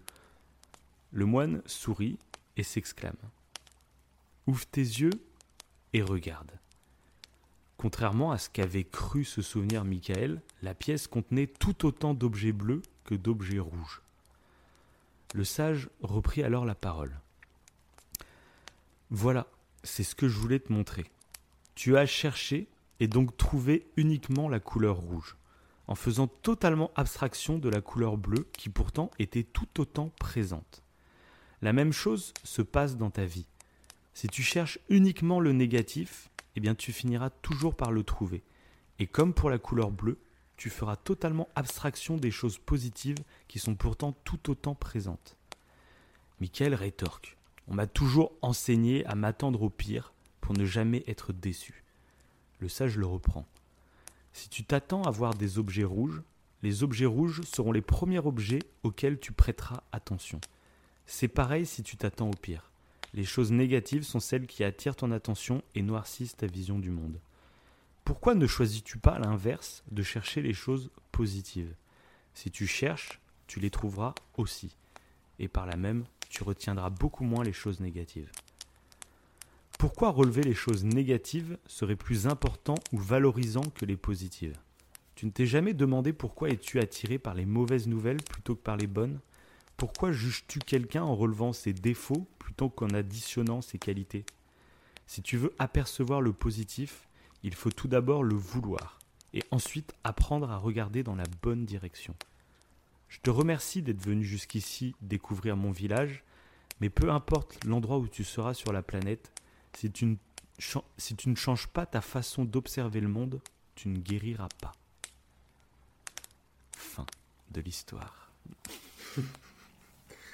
Ah, c'est pas mal. Pour faire comprendre. Voilà. Ah, c'est. J'aime bien. C'est l'esprit au coin du feu, je crois. hein. C'est notre but. Ah bah c'est exactement ça. C'est exactement ça. On veut vous faire voir du bleu. On veut- on veut vous- Et ça, c'est une histoire euh, donc que j'ai quasiment euh, écrite en entier. hein. C'est juste cette petite, c'est juste cette petite expérience de. C'est un peu la- l'expérience, c'est euh, ne pense pas à un éléphant. Tu vas penser à Mhm. l'éléphant. C'est le seul truc. Et là, c'est un peu la même, le même genre d'expérience de dire de regarde les objets rouges et, euh, et une fois qu'il ferme les yeux, tu lui dis il y avait combien d'objets bleus? Et il va dire bah, voilà, tu vois. Hmm. Tu m'as dit de regarder les objets rouges, j'ai vu que les objets rouges, j'ai même pas fait gaffe aux objets bleus. Et je trouve que c'est c'est super intéressant. Et ça, ça, ça m'est venu, en fait, cette idée, enfin, cette histoire m'a m'a plu parce que justement, c'est un, un commentaire qu'on a reçu il y a pas si longtemps quand on a fait l'émission sur Spider-Man où euh, quelqu'un a commenté, hein, comme, comme d'autres gens, euh, en donnant son avis du film. Donc chaque avis est respectable, hein, s'il n'y a pas de souci. Mais il m'a sorti tous les défauts du film. Et à la fin, il m'a dit euh, Bon, par contre, voilà, j'ai passé vraiment un excellent moment, j'ai vraiment été touché par le film, mais il y a trop de défauts pour que je puisse dire que c'est un bon film. Et du coup, moi, bah, je me suis demandé, mais en fait, pourquoi si une œuvre te touche, une œuvre te plaît, pourquoi tu retiens, enfin, tu relèves les défauts et pour dire, ah bah non, finalement, allez, je me noircis le tableau parce qu'il y a des défauts. Je me suis dit, en fait, pourquoi? Et je trouve que ça colle bien avec cette histoire du fait de, en fait, si tu pourquoi tu juges quelque chose en relevant les défauts plutôt qu'en additionnant les qualités? Je vois pas en quoi euh, le jugement serait plus ou moins faible. Je sais pas si tu vois ce que je veux dire. Si, si. Euh, tout à fait. voilà, moi pour moi, euh, c'est ce qu'on fait souvent de toute façon dans le coin du feu, c'est que euh, moi je juge une œuvre par rapport à ce qu'elle va m'apporter. Et de toute façon, toutes les œuvres ont des défauts. Il n'y a rien de parfait. Voilà. Donc, si tu as envie de trouver des défauts, de toute façon, tu les trouveras hein, sur n'importe quelle œuvre. hein. Je peux, tu peux me citer le plus grand chef-d'œuvre de l'histoire de l'humanité. Bah, si j'ai envie de trouver des défauts, je vais les, je vais les trouver, les défauts, il n'y a pas de souci. Donc, à ce- partir de ce postulat-là, pourquoi, euh, au contraire, eh ben, tu ne garderais pas les qualités en tête et c'est ce qui te laisserait cette impression euh, globale et voilà, je trouve que c'est une leçon qui, qui, qui marche aussi pour la, la vie globalement, tu vois, et, Totalement. et que c'est- quelque chose de bien à faire. Que de- Et par contre, c'est un effort. Comme c'est un effort de toujours, euh, de toujours essayer de voir le positif, en fait, c'est quelque chose qu'il faut s'entraîner à faire. Finalement, ça vient pas naturellement. Parce que toi, tu en avais déjà parlé, je crois, dans une autre émission. Euh, ce que Mm. je pose justement dans le texte, là, tu sais, j'ai parlé qu'on retient plus facilement les mauvaises nouvelles que les bonnes. C'est un truc qu'on en a déjà parlé Ouais, que le biais de le cerveau humain, euh, voilà, c'est ça. On est Mhm. plus attiré par le sang, etc. Mais le problème, euh, c'est que les médias jouent beaucoup avec ça pour, euh, pour qu'on clique, pour qu'on regarde leur chaîne, pour ça. qu'on tout ça. Mais du coup, nous, personnellement, eh ben, en fait, on, on se nourrit de négativité. Et du coup, euh, bah, on n'aperçoit même plus le positif, même quand il y en a, tu vois. Et voilà. Voilà, C'est un c'est con- une petite histoire qui, voilà. Ah, mais c'est intéressant. C'est- Mais toi, t'as- du coup, tu as tout écrit de A à Z là? Bah, je t'ai dit, il y a juste l'expérience que, oui, j'ai, Ouais, trouvé l'expérience, c'est tout, mais il n'y avait pas d'histoire autour. Moi, j'ai créé tout romancé, quoi. T'as créé une romance. vieux sage, voilà, c'est ça. J'ai bien aimé, ouais. Parce que même le début, j'avais l'impression de connaître l'histoire. C'était Ah bon sympa. Ouais, ouais. J'avais comme. euh, Comme si, bah, je sais pas, elle me. Oui, bah, j'ai Ah pris ouais, l'exemple d'un mec euh, qui est vraiment aigri à fond et qui se rend même pas compte. Ah, Sa femme excellent. se barre euh, parce qu'elle supporte plus l'ambiance qu'il y a à la maison et lui, euh, il n'arrive pas à comprendre qu'elle Ah oui. ne comprenne pas, tu vois. Et ça, ça arrive dans tellement d'histoires aussi, ça. Que des gens ne se rendent même pas compte que leur comportement à râler tout le temps, en fait, c'est nuisible. En fait, sur les autres. Bah Ah ouais, ça, c'est ultra contagieux en plus. Mm. Euh, moi, je préfère être avec quelqu'un de positif qui va justement euh, te, te booster à faire des choses plutôt que quelqu'un qui râle non-stop et qui va t'entraîner dans sa négativité. Donc voilà, voilà. je- ah bah j'ai voulu faire passer plein de messages. hein. Je suis assez engagé comme type moi dans la vie, tu vois. Mais tu vois, ça me fait penser à un truc. J'ai l'impression qu'on a plus euh, de mal à assumer qu'on aime une œuvre. Euh, on a, je sais pas, comme si c'était euh, pas une honte, mais de dire qu'on aime telle ou telle œuvre, c'est un peu, c'est difficile à dire. Ah bah oui. Et que de dire qu'on l'aime pas, c'est plus facile. C'est ah ouais, ça c'était de la Oui. merde, ça c'est tout Bah, pourri. c'est ce qu'on avait dit. C'est il y en a certains. La négativité, c'est une preuve d'intelligence. ouais aussi, ouais, tout à fait. Genre, à déjà toi, t'oses dire les choses. Toi, t'es pas un. Ouais. Toi, t'es. Tu relèves les défauts, c'est que. Ouais, c'est ouais, ça. c'est ça. Alors que je trouve qu'en fait, euh, relever les qualités, c'est tout aussi intéressant. Quoi. Et- Oui, Tout à fait. Voilà. Ah, c'est au coin du feu. Au coin du bleu. Voilà. du bleu. On va renommer le- le- l'émission. Et du coup, c'est cette histoire que je t'ai parlé juste avant l'émission que je te disais que j'ai réécouté vite fait l'ancien Story Show et il y avait une histoire, donc vous irez écouter, ceux qui nous écoutent, ou ceux qui viennent d'écouter le premier Story Show, vous voyez de laquelle je parle. C'est la toute dernière que j'avais racontée avec un petit chien. Euh, voilà, bon, je vais pas la spoiler pour ceux qui n'ont pas encore écouté le Story Show 1, mais du coup, la morale était à peu près la même et en fait, je m'en rappelais plus. Et je m'en suis rendu compte au dernier moment que la morale était similaire. Et bon, bah, globalement, c'est une morale de toute façon qui, Ouais, et encore que. qui m'habite, donc forcément. Ouais. voilà, quoi. Et Bah, encore si, que, le ouais. petit chien, voilà, la morale, c'était un peu de la Ouais, mais façon dont tu vois le monde. pour les influence, Voilà. Ouais. Parce que de ce que je me rappelle bah- du petit chien, c'était plus pour les autres. Alors que là, l'histoire que tu as dite là, c'est plus l'interprétation euh, intérieure, quoi, le ressenti intérieur. Même si les deux se rapprochent. voilà, mais c'était un peu lié sur la vision, Oui, la, la façon de voir fait. le monde, tu vois. Tout à fait. Euh, Le positif entraîne un peu de positif aussi. quoi. Mais c'est vrai que ça, c'est un combat à mener. Parce que moi, euh, à, à l'époque, moi, j'avais tendance à, à plus voir les choses. euh, Mais c'est Ah, tellement facile ruminer. de tomber dans le négatif. Ouais. Bah oui, ruminer, voir le négatif, c'est tellement plus facile. Euh, c'est pour ça, c'est- c'est un effort, je trouve, de, de voir le positif, mais c'est un effort à faire au début, puis après, ça vient tout Ça. seul, en fait. C'est ça. Et Mais c'est en. Moi, après voilà. Après par contre, j'ai pas. Par contre, j'ai Ouais. voulu- en l'écrivant le texte justement, j'ai pas voulu tomber dans euh, dans un homme par exemple qui était en dépression, je sais pas quoi, parce que la dépression après c'est différent, c'est une maladie euh, Mm. qui peut se traiter euh, par la philosophie comme ça, mais ça se traite aussi médicamenteusement. Enfin, il y a voilà, c'est là, euh, j'ai pas envie de me placer. Genre, pour soigner une dépression, faut faire ci, faut faire ça. C'est beaucoup plus pas, complexe ouais. que ça. Là, je parlais vraiment plus d'un comportement Ouais, d'aigreur en- ambiant, plus que D'anxiété ou de. Ouais, ouais Voilà, c'est ça, tout à exactement. fait. Bah, C'était beau. C'était beau. Euh, non, bah ouais, parce que moi, c'est grâce aux neurosciences que j'ai réussi à, à voir les choses po- un peu plus en positif. hein. Quand tu sais Ouais, justement que le biais négativité existe et que euh, pour survivre, on a ce biais-là, bah, tu te dis qu'à partir du moment où tu sais ça, bah, quand tu comprends quelque chose, c'est plus facile à combattre. C'est un peu euh, ouais, c'est un combat contre nous-mêmes contre nos propres Mhm. pensées. Ah, c'était beau. Donc maintenant, j'ai pas- parlé d'une histoire bien noire. Ah mais non mais Ouais. toi c'est t'es, la dépression en, en, en personne. Non, c'est faux. Je plaisante. Je plaisante. C'est pas une histoire Ah. C'est encore une Ah. histoire vraie, Ok. mais c'est pas un petit peu triste quand même. Mais euh, ça. Bon, heureusement que je suis là. hein. Ah, Par Ah contre moi j'ai une autre j'ai une, une autre histoire positive après. Par contre ma toute dernière histoire, ah ça sera la plus triste de l'émission, hein, je te l'annonce. Ah bah génial. On va conclure avec un truc horrible. Bon. Bah, c'est parti. Allez go. Alors, le boxeur contre le Vietnam. En 1955, oui, c'est toujours des dates autour de ça.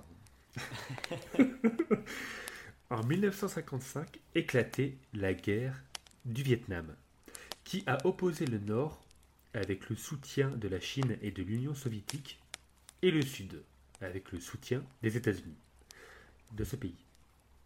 Elle se poursuivra pendant 20 ans et emportera avec elle des millions de vies.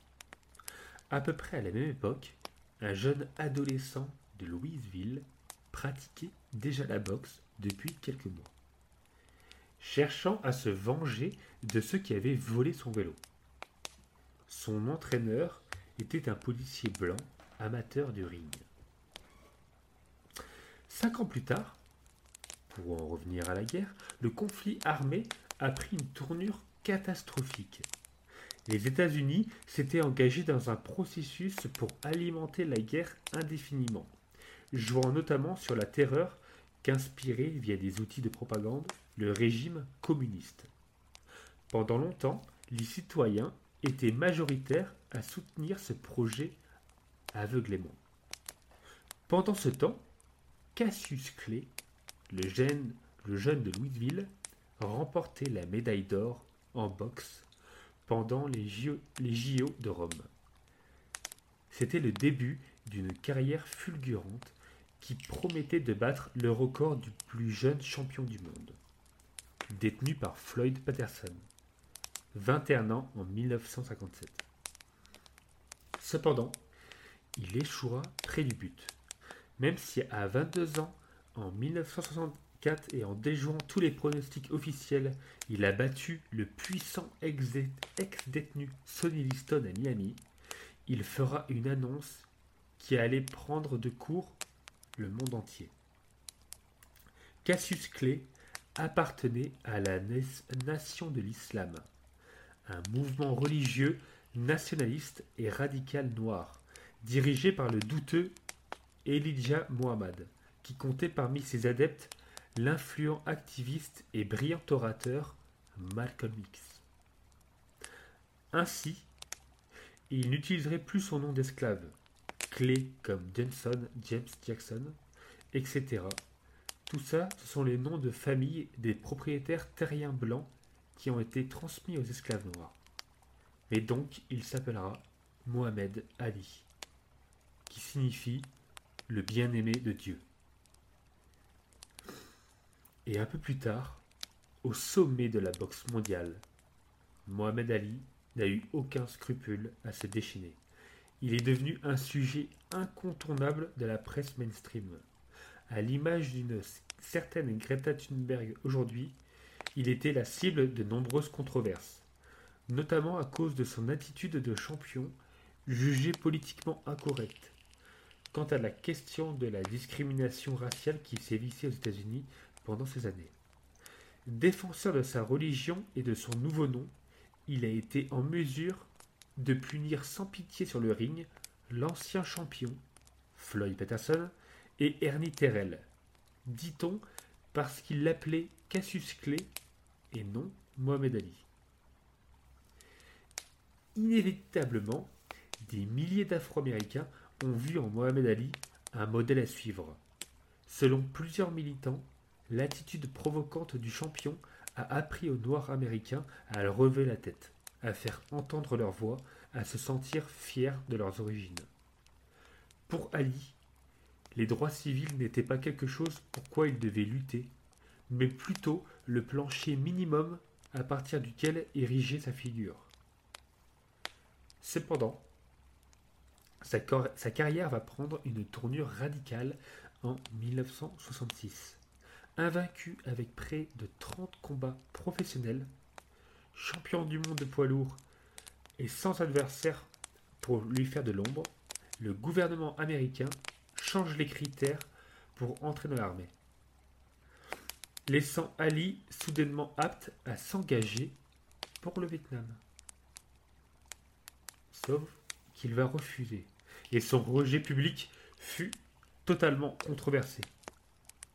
En refusant de s'enrôler dans l'armée, en faisant valoir l'objection de conscience et sa nature de ministre de la nation de l'islam, outre sa position religieuse, Ali a surtout été la première figure américaine avec une telle notoriété à exprimer son opposition à la guerre.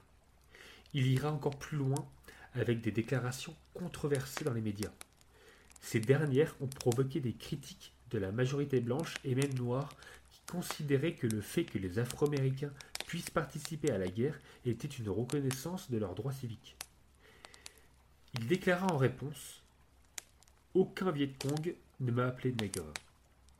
Pourquoi me, demandez-vous de me mettre en uniforme et de partir à 10 000 miles de ma maison pour poser des bombes et tirer des balles sur des personnes à la peau foncée?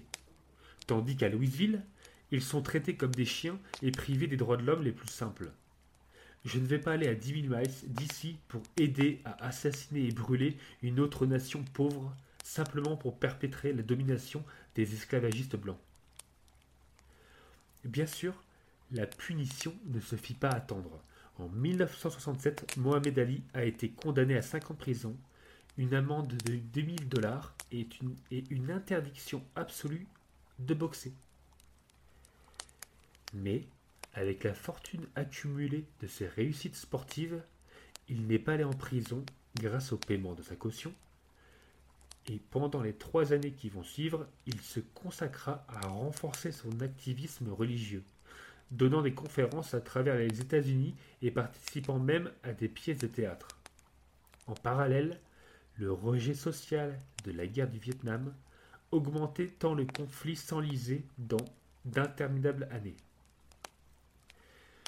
Bien que ses meilleures années de la boxe lui aient été enlevées, en 1970, après une décision de justice, il réapparaît sur le ring avec le même talent. En 1974, il sera de nouveau le centre du monde durant le plus grand événement sportif du XXe siècle, selon les magazines de sport spécialisés, contre George Foreman au Zaïre. Puis, en 1978, il récupéra son titre, s'élevant comme le premier boxeur à être champion du monde par trois fois. Au cours des dernières décennies, il commence malheureusement à souffrir lourdement de la maladie de Parkinson, un adversaire pour laquelle la grande gueule de Louisville a livré ses derniers combats. Mohamed Ali est décédé le 3 juin 2016 à l'âge de 74 ans. Fin de l'histoire. C'est beau. Voilà, voilà. C'est beau. Alors, Tu m'as donné envie de regarder le film avec Will Smith, du coup. Eh ben exactement. En fait, j'ai voulu raconter, pendant le truc. j'ai voulu raconter l'histoire euh, grâce au film. quand j'ai vu le film, j'ai fait. C'est vrai que son Il faut vois, parcours. est incroyable. Et, euh, Ouais. et le film est vraiment cool. Franchement, Will Smith, euh, je, je trouve qu'il joue très bien dans, ce, dans le rôle de Mohamed Ali. Et, euh, Ouais. et puis, il y, a il y a beaucoup de musique euh, de type un peu gospel, euh, plein de musique afro-américaine, pas que de gospel. Et ça mais toute sa vie vraiment le film du coup? Et bah, tout ce que j'ai dit là, tu le vois dans le film. Mhm. Et tous les événements un peu importants. Et Ouais. du coup, c'est pas un film de boxe euh, tel que qu'un Rocky ou que voilà, tu vois. C'est c'est vraiment la bio de, de Mohamed Ali. Et tu vois son rapport à Nation of Islam, tu vois Malcolm X, euh, le rapport qu'il avait avec la Nation of Islam. Mhm. Euh, donc, euh, qui est un peu, un peu le. Comment dire L'extrême du Ku Klux c'est l'inverse. Ouais, d'accord. C'est, mais du coup, c'est assez intéressant. C'est assez intéressant et, et son histoire est quand même assez. Ah ouais, l'histoire est folle de toute façon. ouais. Donc, euh, c'était Ouais. cool parce que tu vois, je, je connaissais un peu son histoire, mais pas tout en Mhm. détail là, donc c'était euh, c'était plutôt intéressant de découvrir tout ça. Et ouais, ça m'a donné à chaque fois que tu parlais, parce que c'est un film que j'ai mis de côté et que je dois regarder, mais que j'ai toujours pas pris le temps de Mhm. regarder. Et là, dès que j'ai entendu Cassius Clay, j'ai fait oh putain, mais oui, faut que je le vois ce film. ouais, en plus, il y a des petits moments dedans qui sont assez euh, épiques quand il est, quand il est acclamé, quand il est. euh, Ouais. C'est touch- c'est touchant, ouais, il est pas mal. euh, en tout cas, le- déjà, la bande musicale, elle est, elle est énorme. C'est ce qui m'avait plu dans le film, déjà de base. Ouais, ouais, bah ça compte tellement. ça. Truc de Donc, euh, Plutôt qu'il voilà. bien le gospel en plus. Ouais, ouais, ouais. Ah ouais, la- les musiques, elles sont, elles sont géniales. Donc voilà. Voilà pour Mohamed Eh Ali. ben, Je voulais en parler. C'est beau. Et bah, du coup, moi, j'ai réfléchi pendant que tu parlais. Euh, en fait, je vais faire l'histoire triste maintenant. Comme ça, je conclurai le podcast par une histoire Ah, tout, le monde, tout, tout le monde n'osait pas le dire. Donc, euh. Ça va conclure Voilà. par un drame. Parce que là, du coup, moi, les deux, euh, donc les trois premières histoires que je vous ai racontées, c'est des histoires que j'ai réadaptées à ma sauce. Euh, que ce soit, bah, oui, Hitler, je crois que j'en ai même pas parlé tout à l'heure, mais toute l'histoire que j'ai racontée quand il tombe dans l'eau et tout, bien sûr, c'est moi qui ai tout inventé. Parce que du il y avait juste le fait divers, un gamin a été sauvé euh, de la noyade, euh, voilà, mais il n'y avait pas de détails, tu vois. Donc voilà, c'était toute une partie que j'ai écrit moi-même, euh, que j'ai inventé, tu vois, sur le gamin qui tombe dans l'eau et tout. Et du coup, donc là, par contre, maintenant, je vais vous raconter deux histoires, deux contes que je vais laisser tels quels, que je ne retouche pas. Et donc voilà, je vous en dirai plus une fois que je vous aurai raconté les histoires. T'es prêt? Ça me stresse. Pourquoi? Je sais pas, j'ai peur de pleurer, truc comme ça, tu vois. Ah L'histoire te stresse. Ok. Oui. Donc là, bah, c'est une histoire, euh, bah, en fait, qui, pareil, j'ai voulu la raconter. Ouais. Euh, parce que c'est un peu une ambiance euh, premier de l'an, tu vas voir. Et surtout, euh, c'est une histoire que j'ai découvert quand j'étais petit. C'est une histoire qui a marqué mon enfance, j'ai envie de dire. Et sauf que je l'avais pas compris quand j'étais petit. Et du coup, je l'ai revu plus tard. sous- Il y a eu plusieurs versions de cette histoire, dont une que j'avais fait en réalité virtuelle, euh, qui était assez bluffante d'ailleurs. Euh, mais du coup, c'est en vieillissant que je me suis rendu compte de la véracité de ce, de ce conte, qui, comme beaucoup de contes qu'on peut lire aux enfants, bah, finalement, euh, en étant adulte, on comprend le sens, on va dire, beaucoup plus Mm. glauque. Et là, bah, c'est le cas de cette histoire qui, vraiment, hein, quand j'étais petit, je l'avais en bouquin. Et je serais curieux de retrouver le bouquin parce que, euh, enfin, pour moi, je me rappelais pas que ça. Je me rappelle de quoi ça parle, mais voilà. Tu vas comprendre une fois que je te l'aurai lu. Ok. Donc on y va. Comme il faisait froid, la neige tombait et la nuit n'était pas loin. C'était le dernier soir de l'année, la veille du jour de l'an. Au milieu de ce froid et de cette obscurité, une pauvre petite fille passa dans la rue, la tête et les pieds nus. Elle avait, il est vrai, des pantoufles en quittant la maison, mais elles ne lui avaient pas servi longtemps. C'étaient de grandes pantoufles que sa mère avait déjà usées si grande que la petite les perdit en se pressant de traverser la rue entre deux voitures. L'une fut réellement perdue. Quant à l'autre, un gamin l'emporta avec l'intention d'en faire un berceau pour son petit enfant quand le ciel lui en donnerait un. La petite fille cheminait avec ses petits pieds nus qui étaient rouges et bleus de froid. Elle avait dans son vieux tablier une grande quantité d'allumettes et elle portait à la main un paquet. C'était pour elle une mauvaise journée. Pas d'acheteur, donc pas le moindre sou. Elle avait bien faim et bien froid, bien misérable mine. Pauvre petite. Les flocons de neige tombaient dans ses longs cheveux blonds, si gentiment bouclés autour de son cou. Mais songeait-elle seulement à ses cheveux bouclés? Les lumières brillaient aux fenêtres, le fumet des rôtis s'exhalait dans la rue. C'était la veille du jour de l'an. Voilà à quoi elle songeait. Elle s'assit et s'affaissa sur elle-même dans un coin, entre deux maisons. Le froid la saisit de plus en plus, mais elle n'osait pas retourner chez elle. Elle rapportait ses allumettes et pas la plus petite pièce de monnaie. Son père la battrait. Et du reste, chez elle, est-ce qu'il ne faisait pas froid aussi? Il logeait sous le toit, et le vent soufflait au travers, quoique les plus grandes fentes eussent été bouchées avec de la paille et des chiffons. Ses petites mains étaient presque mortes de froid. Hélas, qu'une petite allumette leur ferait du bien. Si elle osait en tirer une seule du paquet, la frotter sur le mur et réchauffer ses doigts, elle en tira une. Comme elle éclata, comme elle brûla. C'était une flamme chaude et claire comme une petite chandelle. Quand elle la couvrit de sa main, quelle lumière bizarre. Il semblait à la petite fille qu'elle était assise devant un grand poêle de fer orné de boules et surmonté d'un couvercle en cuivre luisant. Le feu y brûlait, si magnifique. Il chauffait si bien. Mais qu'y a-t-il donc? La petite étendait déjà ses pieds pour les chauffer aussi. La flamme s'éteignit. Le poêle disparut. Elle était assise, un petit bout d'allumette brûlé à la main. Et elle frotta une seconde, qui brûla, qui brilla, et là où la lueur tomba sur le mur, il devint transparent comme du gaz. La petite pouvait voir jusque dans une chambre où la table était couverte d'une nappe blanche, éblouissante de fine porcelaine, et sur laquelle une noix rôtie, farcie de pruneaux et de pommes, fumait avec un parfum délicieux. Ô surprise, ô bonheur Tout à coup, l'oie sauta de son plat et roula sur le plancher, la fourchette et le couteau dans le dos, jusqu'à la pauvre fille. L'allumette s'éteignit. Elle n'avait devant elle que le mur épais et froid. En voilà une troisième allumée. Aussitôt, elle se vit assise sous un magnifique arbre de Noël.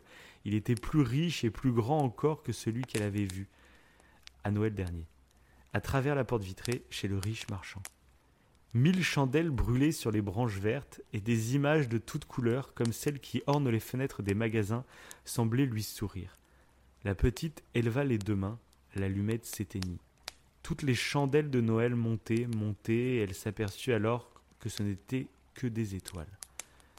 Une d'elles tomba et traça une longue raie de feu dans le ciel. C'est quelqu'un qui meurt, se dit la petite, car sa vieille grand-mère, qui seule avait été bonne pour elle, mais qui n'était plus, lui répétait souvent Lorsqu'une étoile tombe, c'est une âme qui monte à Dieu. Elle frotta encore une allumette sur le mur. Elle se fit une grande lumière au milieu de laquelle était la grand-mère debout, avec un air si doux, si radieux. Grand-mère, s'écria la petite, emmène-moi. Lorsque l'allumette s'éteindra, je sais que tu n'y seras plus. Tu disparaîtras comme le poil de fer, comme l'oie rôtie ou comme le bel arbre de Noël. Elle frotta promptement le reste du paquet, car elle tenait à garder sa grand-mère, et les allumettes répandirent un éclat plus vif que celui du jour. Jamais la grand-mère n'avait été si grande ni si belle.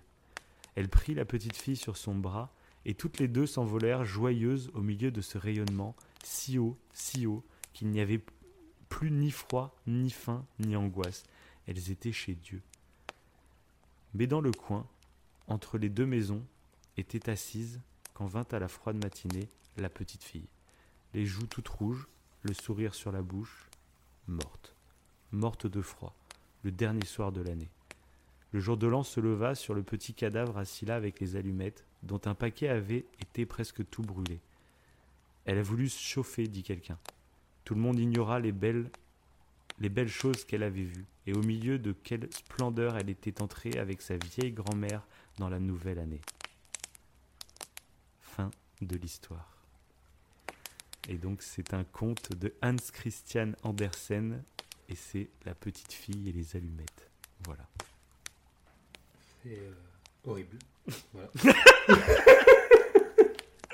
Je t'avais prévenu. Je t'avais prévenu. Hein, Je m'attendais pas du tout à cette fin. Je vais te me dire en quoi c'est dramatique, qu'est-ce qui va se passer. Ah d'accord, en fait elle est en train de mourir depuis le début quoi, c'est génial. C'est ça. C'est- euh, mais c'est une histoire qui est, je trouve, assez poétique parce que ça décrit quelque Oui. chose d'odieux et finalement ça, Dans l'écriture. ça te raconte. Donc j'ai vraiment hésité en fait à le raconter en fait en le réécrivant. Euh, genre un peu réécrire ce conte euh, qui est relativement connu. Comme je t'ai dit, moi quand je l'ai lu quand j'étais petit, c'était un livre avec des images et je voyais la petite qui dès qu'elle allumait une, une allumette, et bah il y avait, tu vois, ses yeux s'illuminaient et puis elle, avait des sortes de visions de, de, de sapin de Noël, de tout ça, tu vois, comme comme c'est décrit. Mhm. Mais c'était en images. Et je me rappelle aussi de la voir avec sa grand-mère et qu'elle marche ensemble, mais je me rappelle plus à la fin euh, s'ils disent qu'en fait euh, elle est en train de mourir. Ah en fait. d'accord. Et, et je crois que je l'avais pas compris quand j'étais gamin. Moi, je la voyais juste sa grand-mère arriver, et puis allez, allez, elle se tient la main, et puis elles partent toutes les deux, toutes joyeuses. Et il me semble, comme c'était un livre pour enfants, il me semble que ça se terminait vraiment comme ça. Et du coup, de le découvrir plus tard, découvrir tout le tout ce qui se passe en fait derrière et qu'en fait on n'est pas en train de raconter une fille qui en allumant une, allumette aperçoit de la magie mais on raconte au contraire la, mort d'une enfant qui est on ne sait pas vraiment si c'est des hallucinations ou si c'est son imagination ou quoi on ne sait pas trop mais c'est ça que je trouve assez beau dans cette histoire euh, c'est une belle mélancolie j'ai envie de dire c'est voilà, je sais pas comment. Cette histoire me fait de l'effet. euh, et voilà, j'ai décidé plutôt d'utiliser le texte original plutôt que de la réécrire, euh, même si bah, il y a certaines choses qui, qui datent un peu aussi. C'est un vieux, un vieux conte, hein, bien sûr. Il y a une façon de s'exprimer qui est, qui est un peu datée, mais voilà. Je savais pas trop si à l'oral ça donnait aussi bien qu'à l'écrit, tu vois. Il y a beaucoup de textes Ah, qui à l'écrit en fait sont jolis, mais euh, quand tu les lis c'est différent. Donc voilà, j'ai hésité, mais j'ai préféré mettre l'original et, et voilà, c'était une petite histoire qui est voilà, je préféré la faire maintenant. On terminera sur un truc plus positif après. C'est ouais, c'est bien comme ça, c'est bien. Parce que sinon on aurait arrêté le podcast. Ça Ah, va, on, dort pas de la, on dort pas de la nuit. Mais voilà, ouais, c'est vraiment une histoire, je sais pas où. C'est parce que je l'avais découvert quand j'étais petit, je pense, mais elle a une résonance. Je sais pas comment expliquer, c'est difficile. euh. Ah, elle est poétique. Je trouve qu'elle est poétique. Ouais, c'est ça, il y a de la poésie, Bien. il y a- voilà, bref. Voilà. J'espère que ça vous a plu. Ah bah moi j'ai bien aimé en tout cas. La surprise est, est triste, Ouais, ah, tu- peut le dire. mais tu connaissais pas du coup alors toi? Non, pas du tout. Ah, la petite fille aux allumettes, ouais, t'as jamais entendu, d'accord. Non. Bah, c'est un conte vraiment ultra connu hein, pour le coup, hein, donc euh, au moins, bah voilà. Ça te rajoutera euh, une petite euh, culture Ouais. générale en plus. c'est ça. C'est ça. C'est vrai Tu la raconteras à, à ta fille comme ça. Voilà, c'est ça. c'est vrai que les contes ont été. euh, J'avais écouté un podcast euh, que j'aime bien, c'est Grand Bien vous fasse, qui parlait des contes euh, et qui évoquait le fait que les contes ont, ont vraiment quand même évolué, parce qu'à la base c'était des, des, des, bah, des vraies histoires euh, de réflexion pour les adultes, et euh, c'était moins cruel. Genre la, euh, le petit chaperon rouge, à l'époque, était beaucoup plus euh, cru. Ouais, oui, bien sûr. Et Ouais. là, ils l'ont, c'est un peu moins maintenant, quoi. Ils l'ont rendu un peu plus euh, douillé, même si à la base c'était pour les enfants, mais c'était beaucoup plus trash. C'est, Ouais, un peu comme les comptines pour enfants où là c'est limite un peu plus Tout à fait. glauque, je trouve. Parce que Oui, là limite il y a des ch- il y a des comptines pour enfants, c'est des euh, c'est des c'est des, des- c'est des chansons paillardes à moitié en fait pour les adultes. C'est genre euh, il court il court le furet euh, le furet du bois mesdames, euh, c'est une contrepétrie. Ouais, t'as une double lecture. Ouais. En fait, c'est non, mais c'est non, c'est non, c'est une contrepétrie. C'est-à-dire que il court, il court le furet. En fait, c'est il fourre, il fourre le curé. Ah oui. Il y a une contrepétrie et en fait, ça change tout le sens de la chanson pour euh, quelqu'un qui comprend la contrepétrie et ça devient un truc très paillard en fait. voilà. Ah, on, a- ah, on en parle de tout dans cette émission. Ah, c'est ça. Mais ça serait intéressant d'ailleurs de faire une émission où on débunk toutes les toutes les comptines, etc. pour enfants, avec des surprises comme ça. Ça peut être marrant parce que c'est vrai Ah, que grave, des fois, on- grave. on ne s'en rend pas compte en plus des trucs qu'on a chanté quand on était petit et qui, ah, qui ont un sens et je trouve du coup c'est un peu glauque euh, encore Ouais, quand il y a des histoires tu vois comme la petite fille aux allumettes où euh, c'est une histoire qui peut faire réfléchir ou je sais pas quoi pour les adultes mais pour les enfants ça paraît tout gentil ça peut aller. Mais quand c'est Mhm. une histoire salace euh, que tu vas chanter à tes enfants qui ne comprendront pas que c'est une histoire salace je sais pas je trouve ça un peu bizarre. Ah c'est ah bah c'est une histoire de cul que je te chante mais tu t'en rends pas compte parce que je te je sais pas c'est d'où te vient l'idée de chanter une chanson comme ça du coup c'est un peu bizarre mais... bref. Ouais. Bon, bah c'est parti pour nos dernières histoires.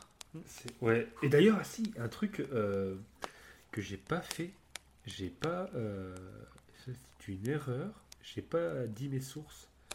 Euh, vrai. pour le petit Albert, c'est Cerveau et Psycho. Bon, ça, c'est un magazine que j'aime beaucoup. Hein. Voilà. ça parle de cerveau et de psychologie.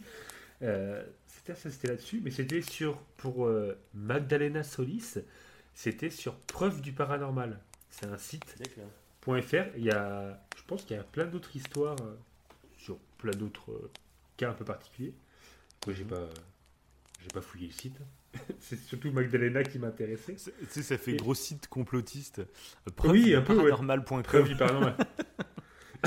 En fait, ça se trouve, l'histoire est totalement faute, hein, de, fausse de cette. ah bah c'est possible. C'est possible. Non, parce que il y a- j'ai- je l'avais vu sur d'autres sources, donc euh, ça va. Elle est sûrement un petit peu romancée peut-être.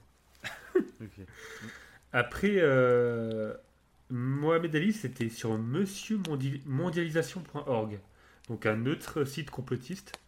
Mhm. non, pas du tout.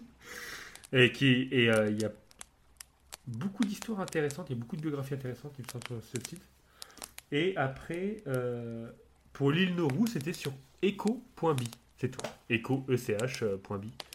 Voilà. Donc pour ceux qui sont encore là, euh, sur echo.bi, en plus, il y a plein d'histoires sur des, euh, des peuples un peu autochtones comme ça qui sont. euh, euh, genre, ça, ça parle des sentinelles. Il y a tout un sujet sur les sentinelles.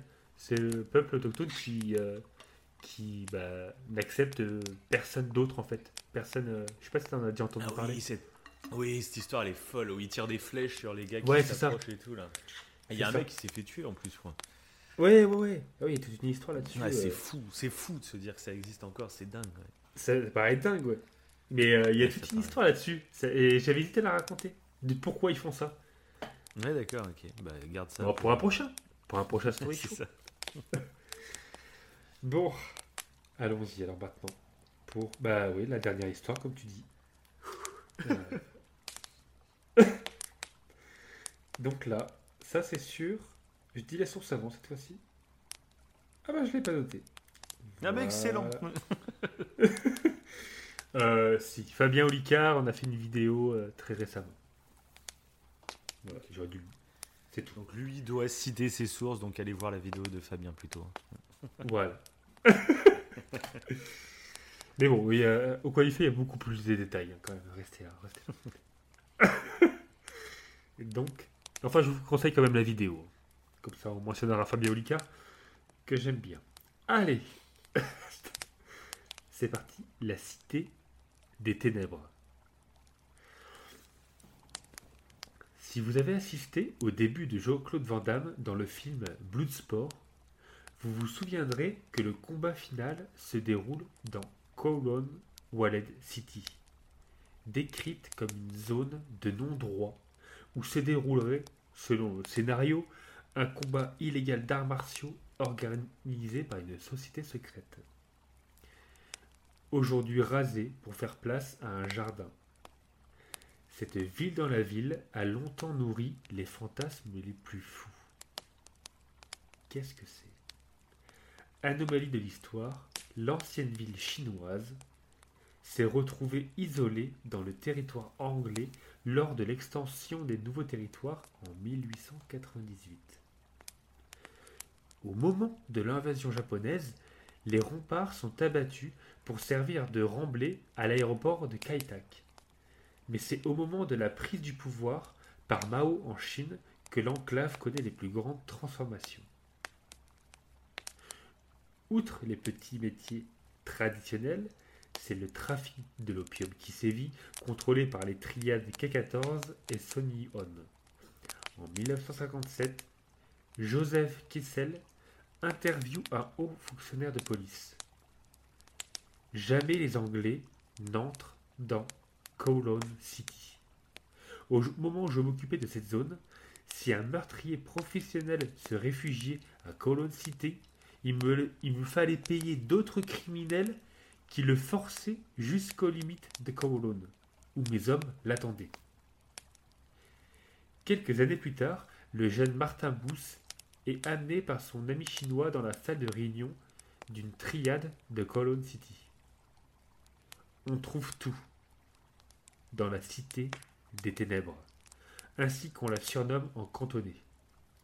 Des dentistes sans licence, au restaurant de viande de chien interdit à Hong Kong, en passant par la prostitution et la drogue, le trafic de stupéfiants génère des situations terrifiantes pour les consommateurs d'opium, les plus argentés, ou d'héroïne pour les plus pauvres. La prostitution est parfois le fait de femmes âgées sans ressources. Cet ordre des choses change après 1974, date de création de l'ICAC, quand la chasse à la corruption fait tomber les protecteurs des triades. La majorité des, la majorité des habitants n'a cependant rien à voir avec le monde du crime. Au début des années 1970, la construction anarchique ne connaît plus de limites. Les unités superposées abritant d'abord 10 000 personnes, puis 30 000 en 1980, pour atteindre enfin 50 000 en 1990, avec seulement 2,7 hectares, soit un rectangle de 126 mètres sur 213. 50 000 personnes sur 126 mètres sur 213 mètres. C'est incroyable. C'est la plus forte densité au monde avec 1,2 million au kilomètre carré. L'industrie de la copie et la fabrication de produits bon marché en plastique ou métal ou encore la confection de plats préparés à destination des collectivités de la ville s'installe dans les premiers immeubles en hauteur. Il y a aussi des écoles, aires de jeux sur les toits, rues marchandes et des services sociaux gérés par les organismes de charité. Les logements accueillent jusqu'à 4 familles et l'on peut louer une chambre à partir de 35 dollars hongkongais par mois. Si les services sont rudimentaires, le quartier, ne bénéficiant pas de l'enlèvement des ordures ou de la distribution de l'eau et de l'électricité, la solidarité et l'esprit de débrouille des habitants permettent de vivre au quotidien. Ceux-ci descendent parfois les 14 étages à pied pour faire une lessive près de l'un des huit d'eau du complexe où éclairent les parties les plus sombres grâce à des extensions électriques et quelques néons blafards. La précarité est telle que les conduites fuient, que les conduits fuient à tous les étages, si bien que les habitants ne se déplacent plus qu'un parapluie à la main. Cependant, on s'invite les uns et les autres et les disputes sont rares. Beaucoup d'anciens habitants racontent s'être sentis heureux dans ce village vertical, s'accommodant des contraintes et jouissant finalement d'une certaine liberté. Dans notre premier logement, les pièces étaient petites et il n'y avait pas de place pour une table, se souvient Hung King. Nous mangions sur une planche au-dessus de la machine à coudre et nous asseyions sur le lit. Tout le monde s'entendait bien et c'était formidable d'avoir autant d'enfants pour jouer. Dans le second appartement, il n'y avait pas de robinet aussi, en tant que fille aînée, c'était à moi de porter les seaux à partir du robinet collectif quatre étages au-dessus. Aujourd'hui, à 62 ans, elle raconte Nous ne voyons pas le danger, nous ne voyions pas le danger, les enfants montaient sur les toits et sautaient entre les bâtiments. Nous tirions des vieux matelas sur le toit pour sauter dessus. C'était une période heureuse. Quand commence les discussions sur la restitution de Hong Kong en 1984, la question de l'éradication de Kowloon City est soulevée et la décision est prise par les deux gouvernements en janvier 1987. 350 millions de dollars d'aide au sont alors distribués et la destruction démarre début 1993. La construction d'un parc actuel remplace la cité des ténèbres. Quelques vieux canons sont aussi exposés et les fondations des murailles sont rendues visibles. Il est impossible de retrouver aujourd'hui les traces de cette cité de 50 000 habitants, si c'est né dans ses souvenirs, et les nombreux films de gangsters qui la prennent pour décor. Récemment, en effet, les histoires autour des triades et la violence des années 1960 dans Kowloon City rencontrent un certain succès. Citons en particulier Chasing the Dragon de Jason Kwan, où le personnage du gangster Triplet Odd est joué par Donnie Yen et celui du policier Lee Rock. D'ailleurs, c'est un très bon film, ça. Prochaine émission.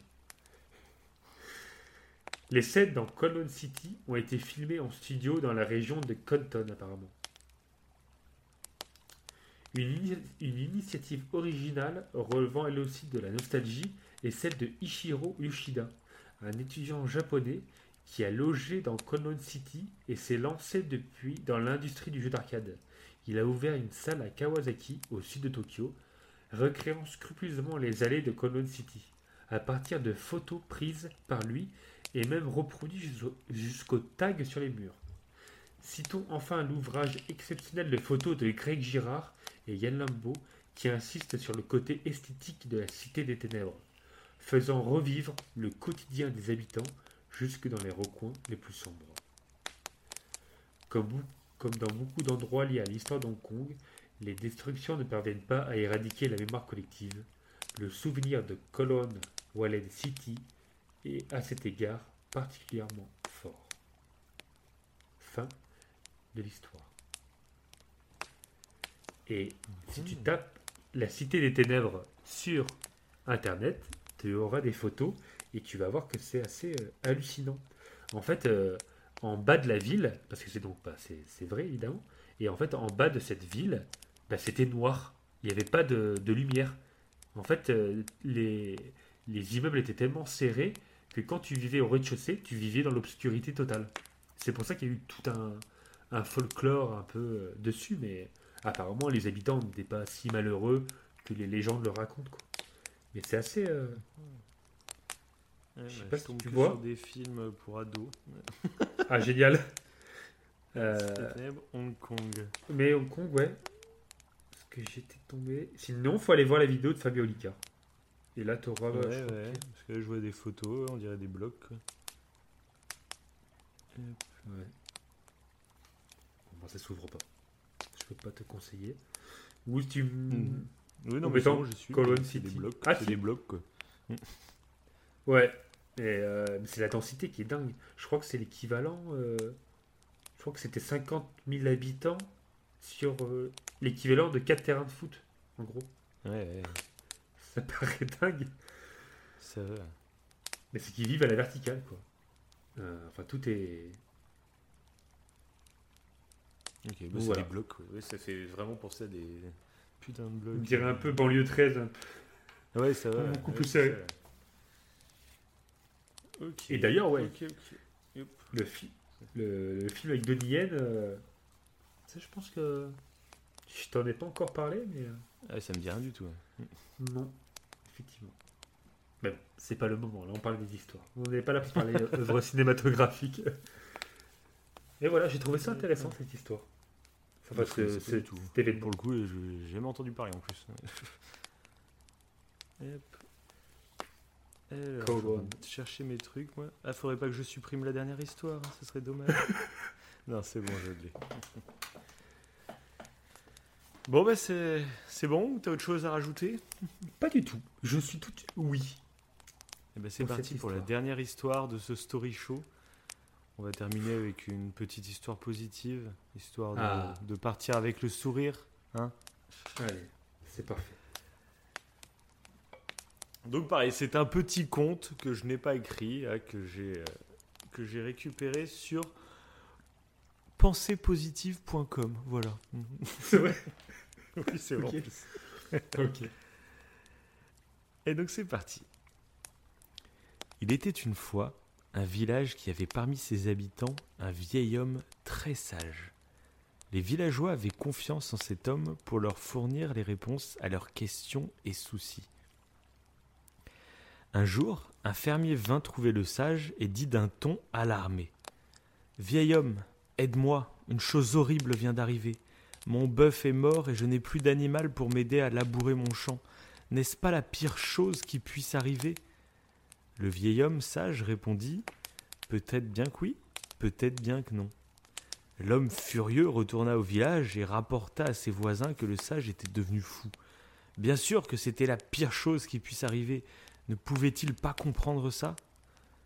Le lendemain, cependant, un cheval jeune et vigoureux fut aperçu près de la ferme de l'homme.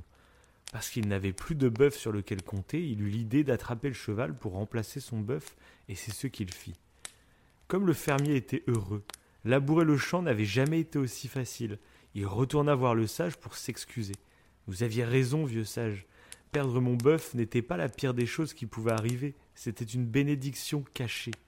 Je n'aurais jamais capturé mon nouveau cheval si cela ne s'était pas produit. Vous devez admettre cette fois que c'est la meilleure chose qui puisse survenir. Le sage répondit alors une fois encore. Peut-être bien que oui, peut-être bien que non. Ah non Pas encore, se dit le fermier. C'est sûr, le vieux sage était à présent devenu complètement fou. Mais de nouveau, l'homme ne savait pas ce qui allait arriver. Quelques jours plus tard, le fils du fermier monta le cheval et fit une chute. Il se cassa la jambe et fut dans l'incapacité de faire la récolte.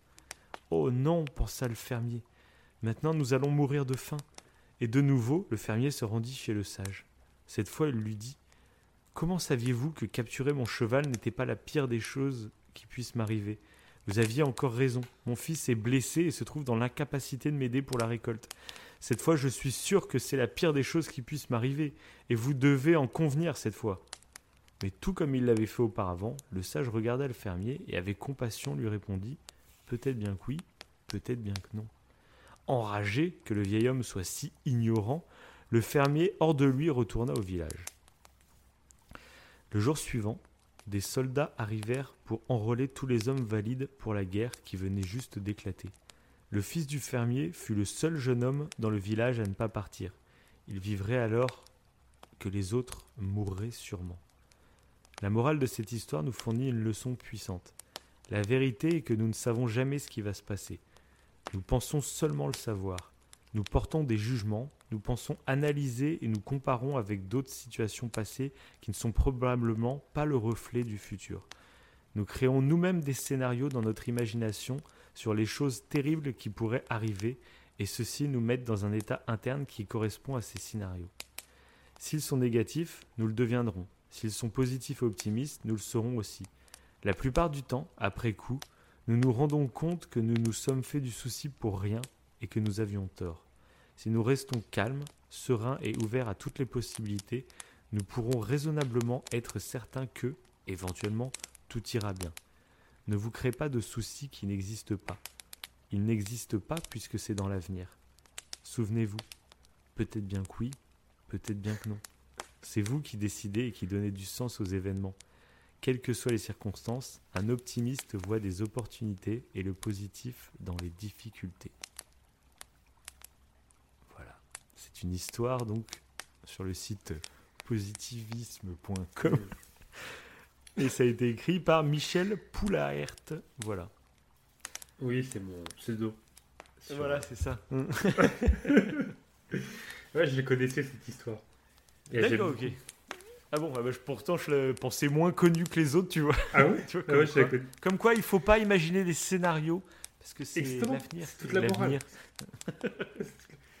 non, voilà, j'ai trouvé bah, cette histoire aussi très positive, donc euh, qui était assez euh, inspirante, je trouve. Mm. Et, euh, et ça aussi, on en avait parlé dans une émission qu'il y avait eu un sondage chez des personnes de 80 ans. On leur demandait c'était quoi votre plus grand regret. Et plus de 80% de ces personnes euh, répondirent en fait qu'ils ils se sont fait trop de soucis dans leur vie Mm. alors qu'il leur est rien arrivé finalement. Et ils ont passé beaucoup trop de temps à stresser et à imaginer les pires scénarios possibles euh, au lieu de, de- de vivre plus sereinement. Et c'était un de leurs regrets. Ils se disent bah, finalement il m'est rien arrivé de horrible dans ma vie et tous ces moments que j'ai passés à m'inquiéter, à stresser, finalement bah, c'est du temps perdu. C'est ça. Je cette assez- Ouais, je trouvais cette histoire assez Ça intéressante. rejoint, ouais. Ça rejoint ce qu'on disait tout à l'heure, quoi, aussi. hein. C'est ça, exactement. Et, ça rejoint aussi un jeu que j'ai fait et que je vais tous vous conseiller de faire, c'est Nier Automata. C'est un jeu qui est sorti en 2017, Ah. mais que j'ai découvert que très récemment. Et euh, voilà, il y a une partie de l'histoire qui est liée un peu à ça, où euh, le fait qu'on qu'on éduque nos enfants en les avertissements des dangers, en les avertissant des dangers du monde, euh, il faut forcément le faire. On ne peut pas être euh, totalement inconscient, bien entendu.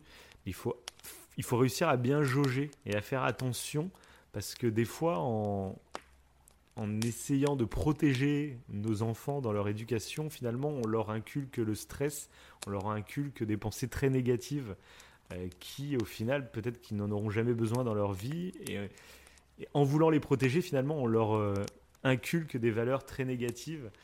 Et voilà, bon, c'est quelque chose qui, qui revient dans le jeu Nier Automata, qui est très intéressant à ce niveau-là. Et donc, je vous conseille le jeu, et puis euh, je vous conseille. Euh, tout, tout ça pour que je joue, quoi.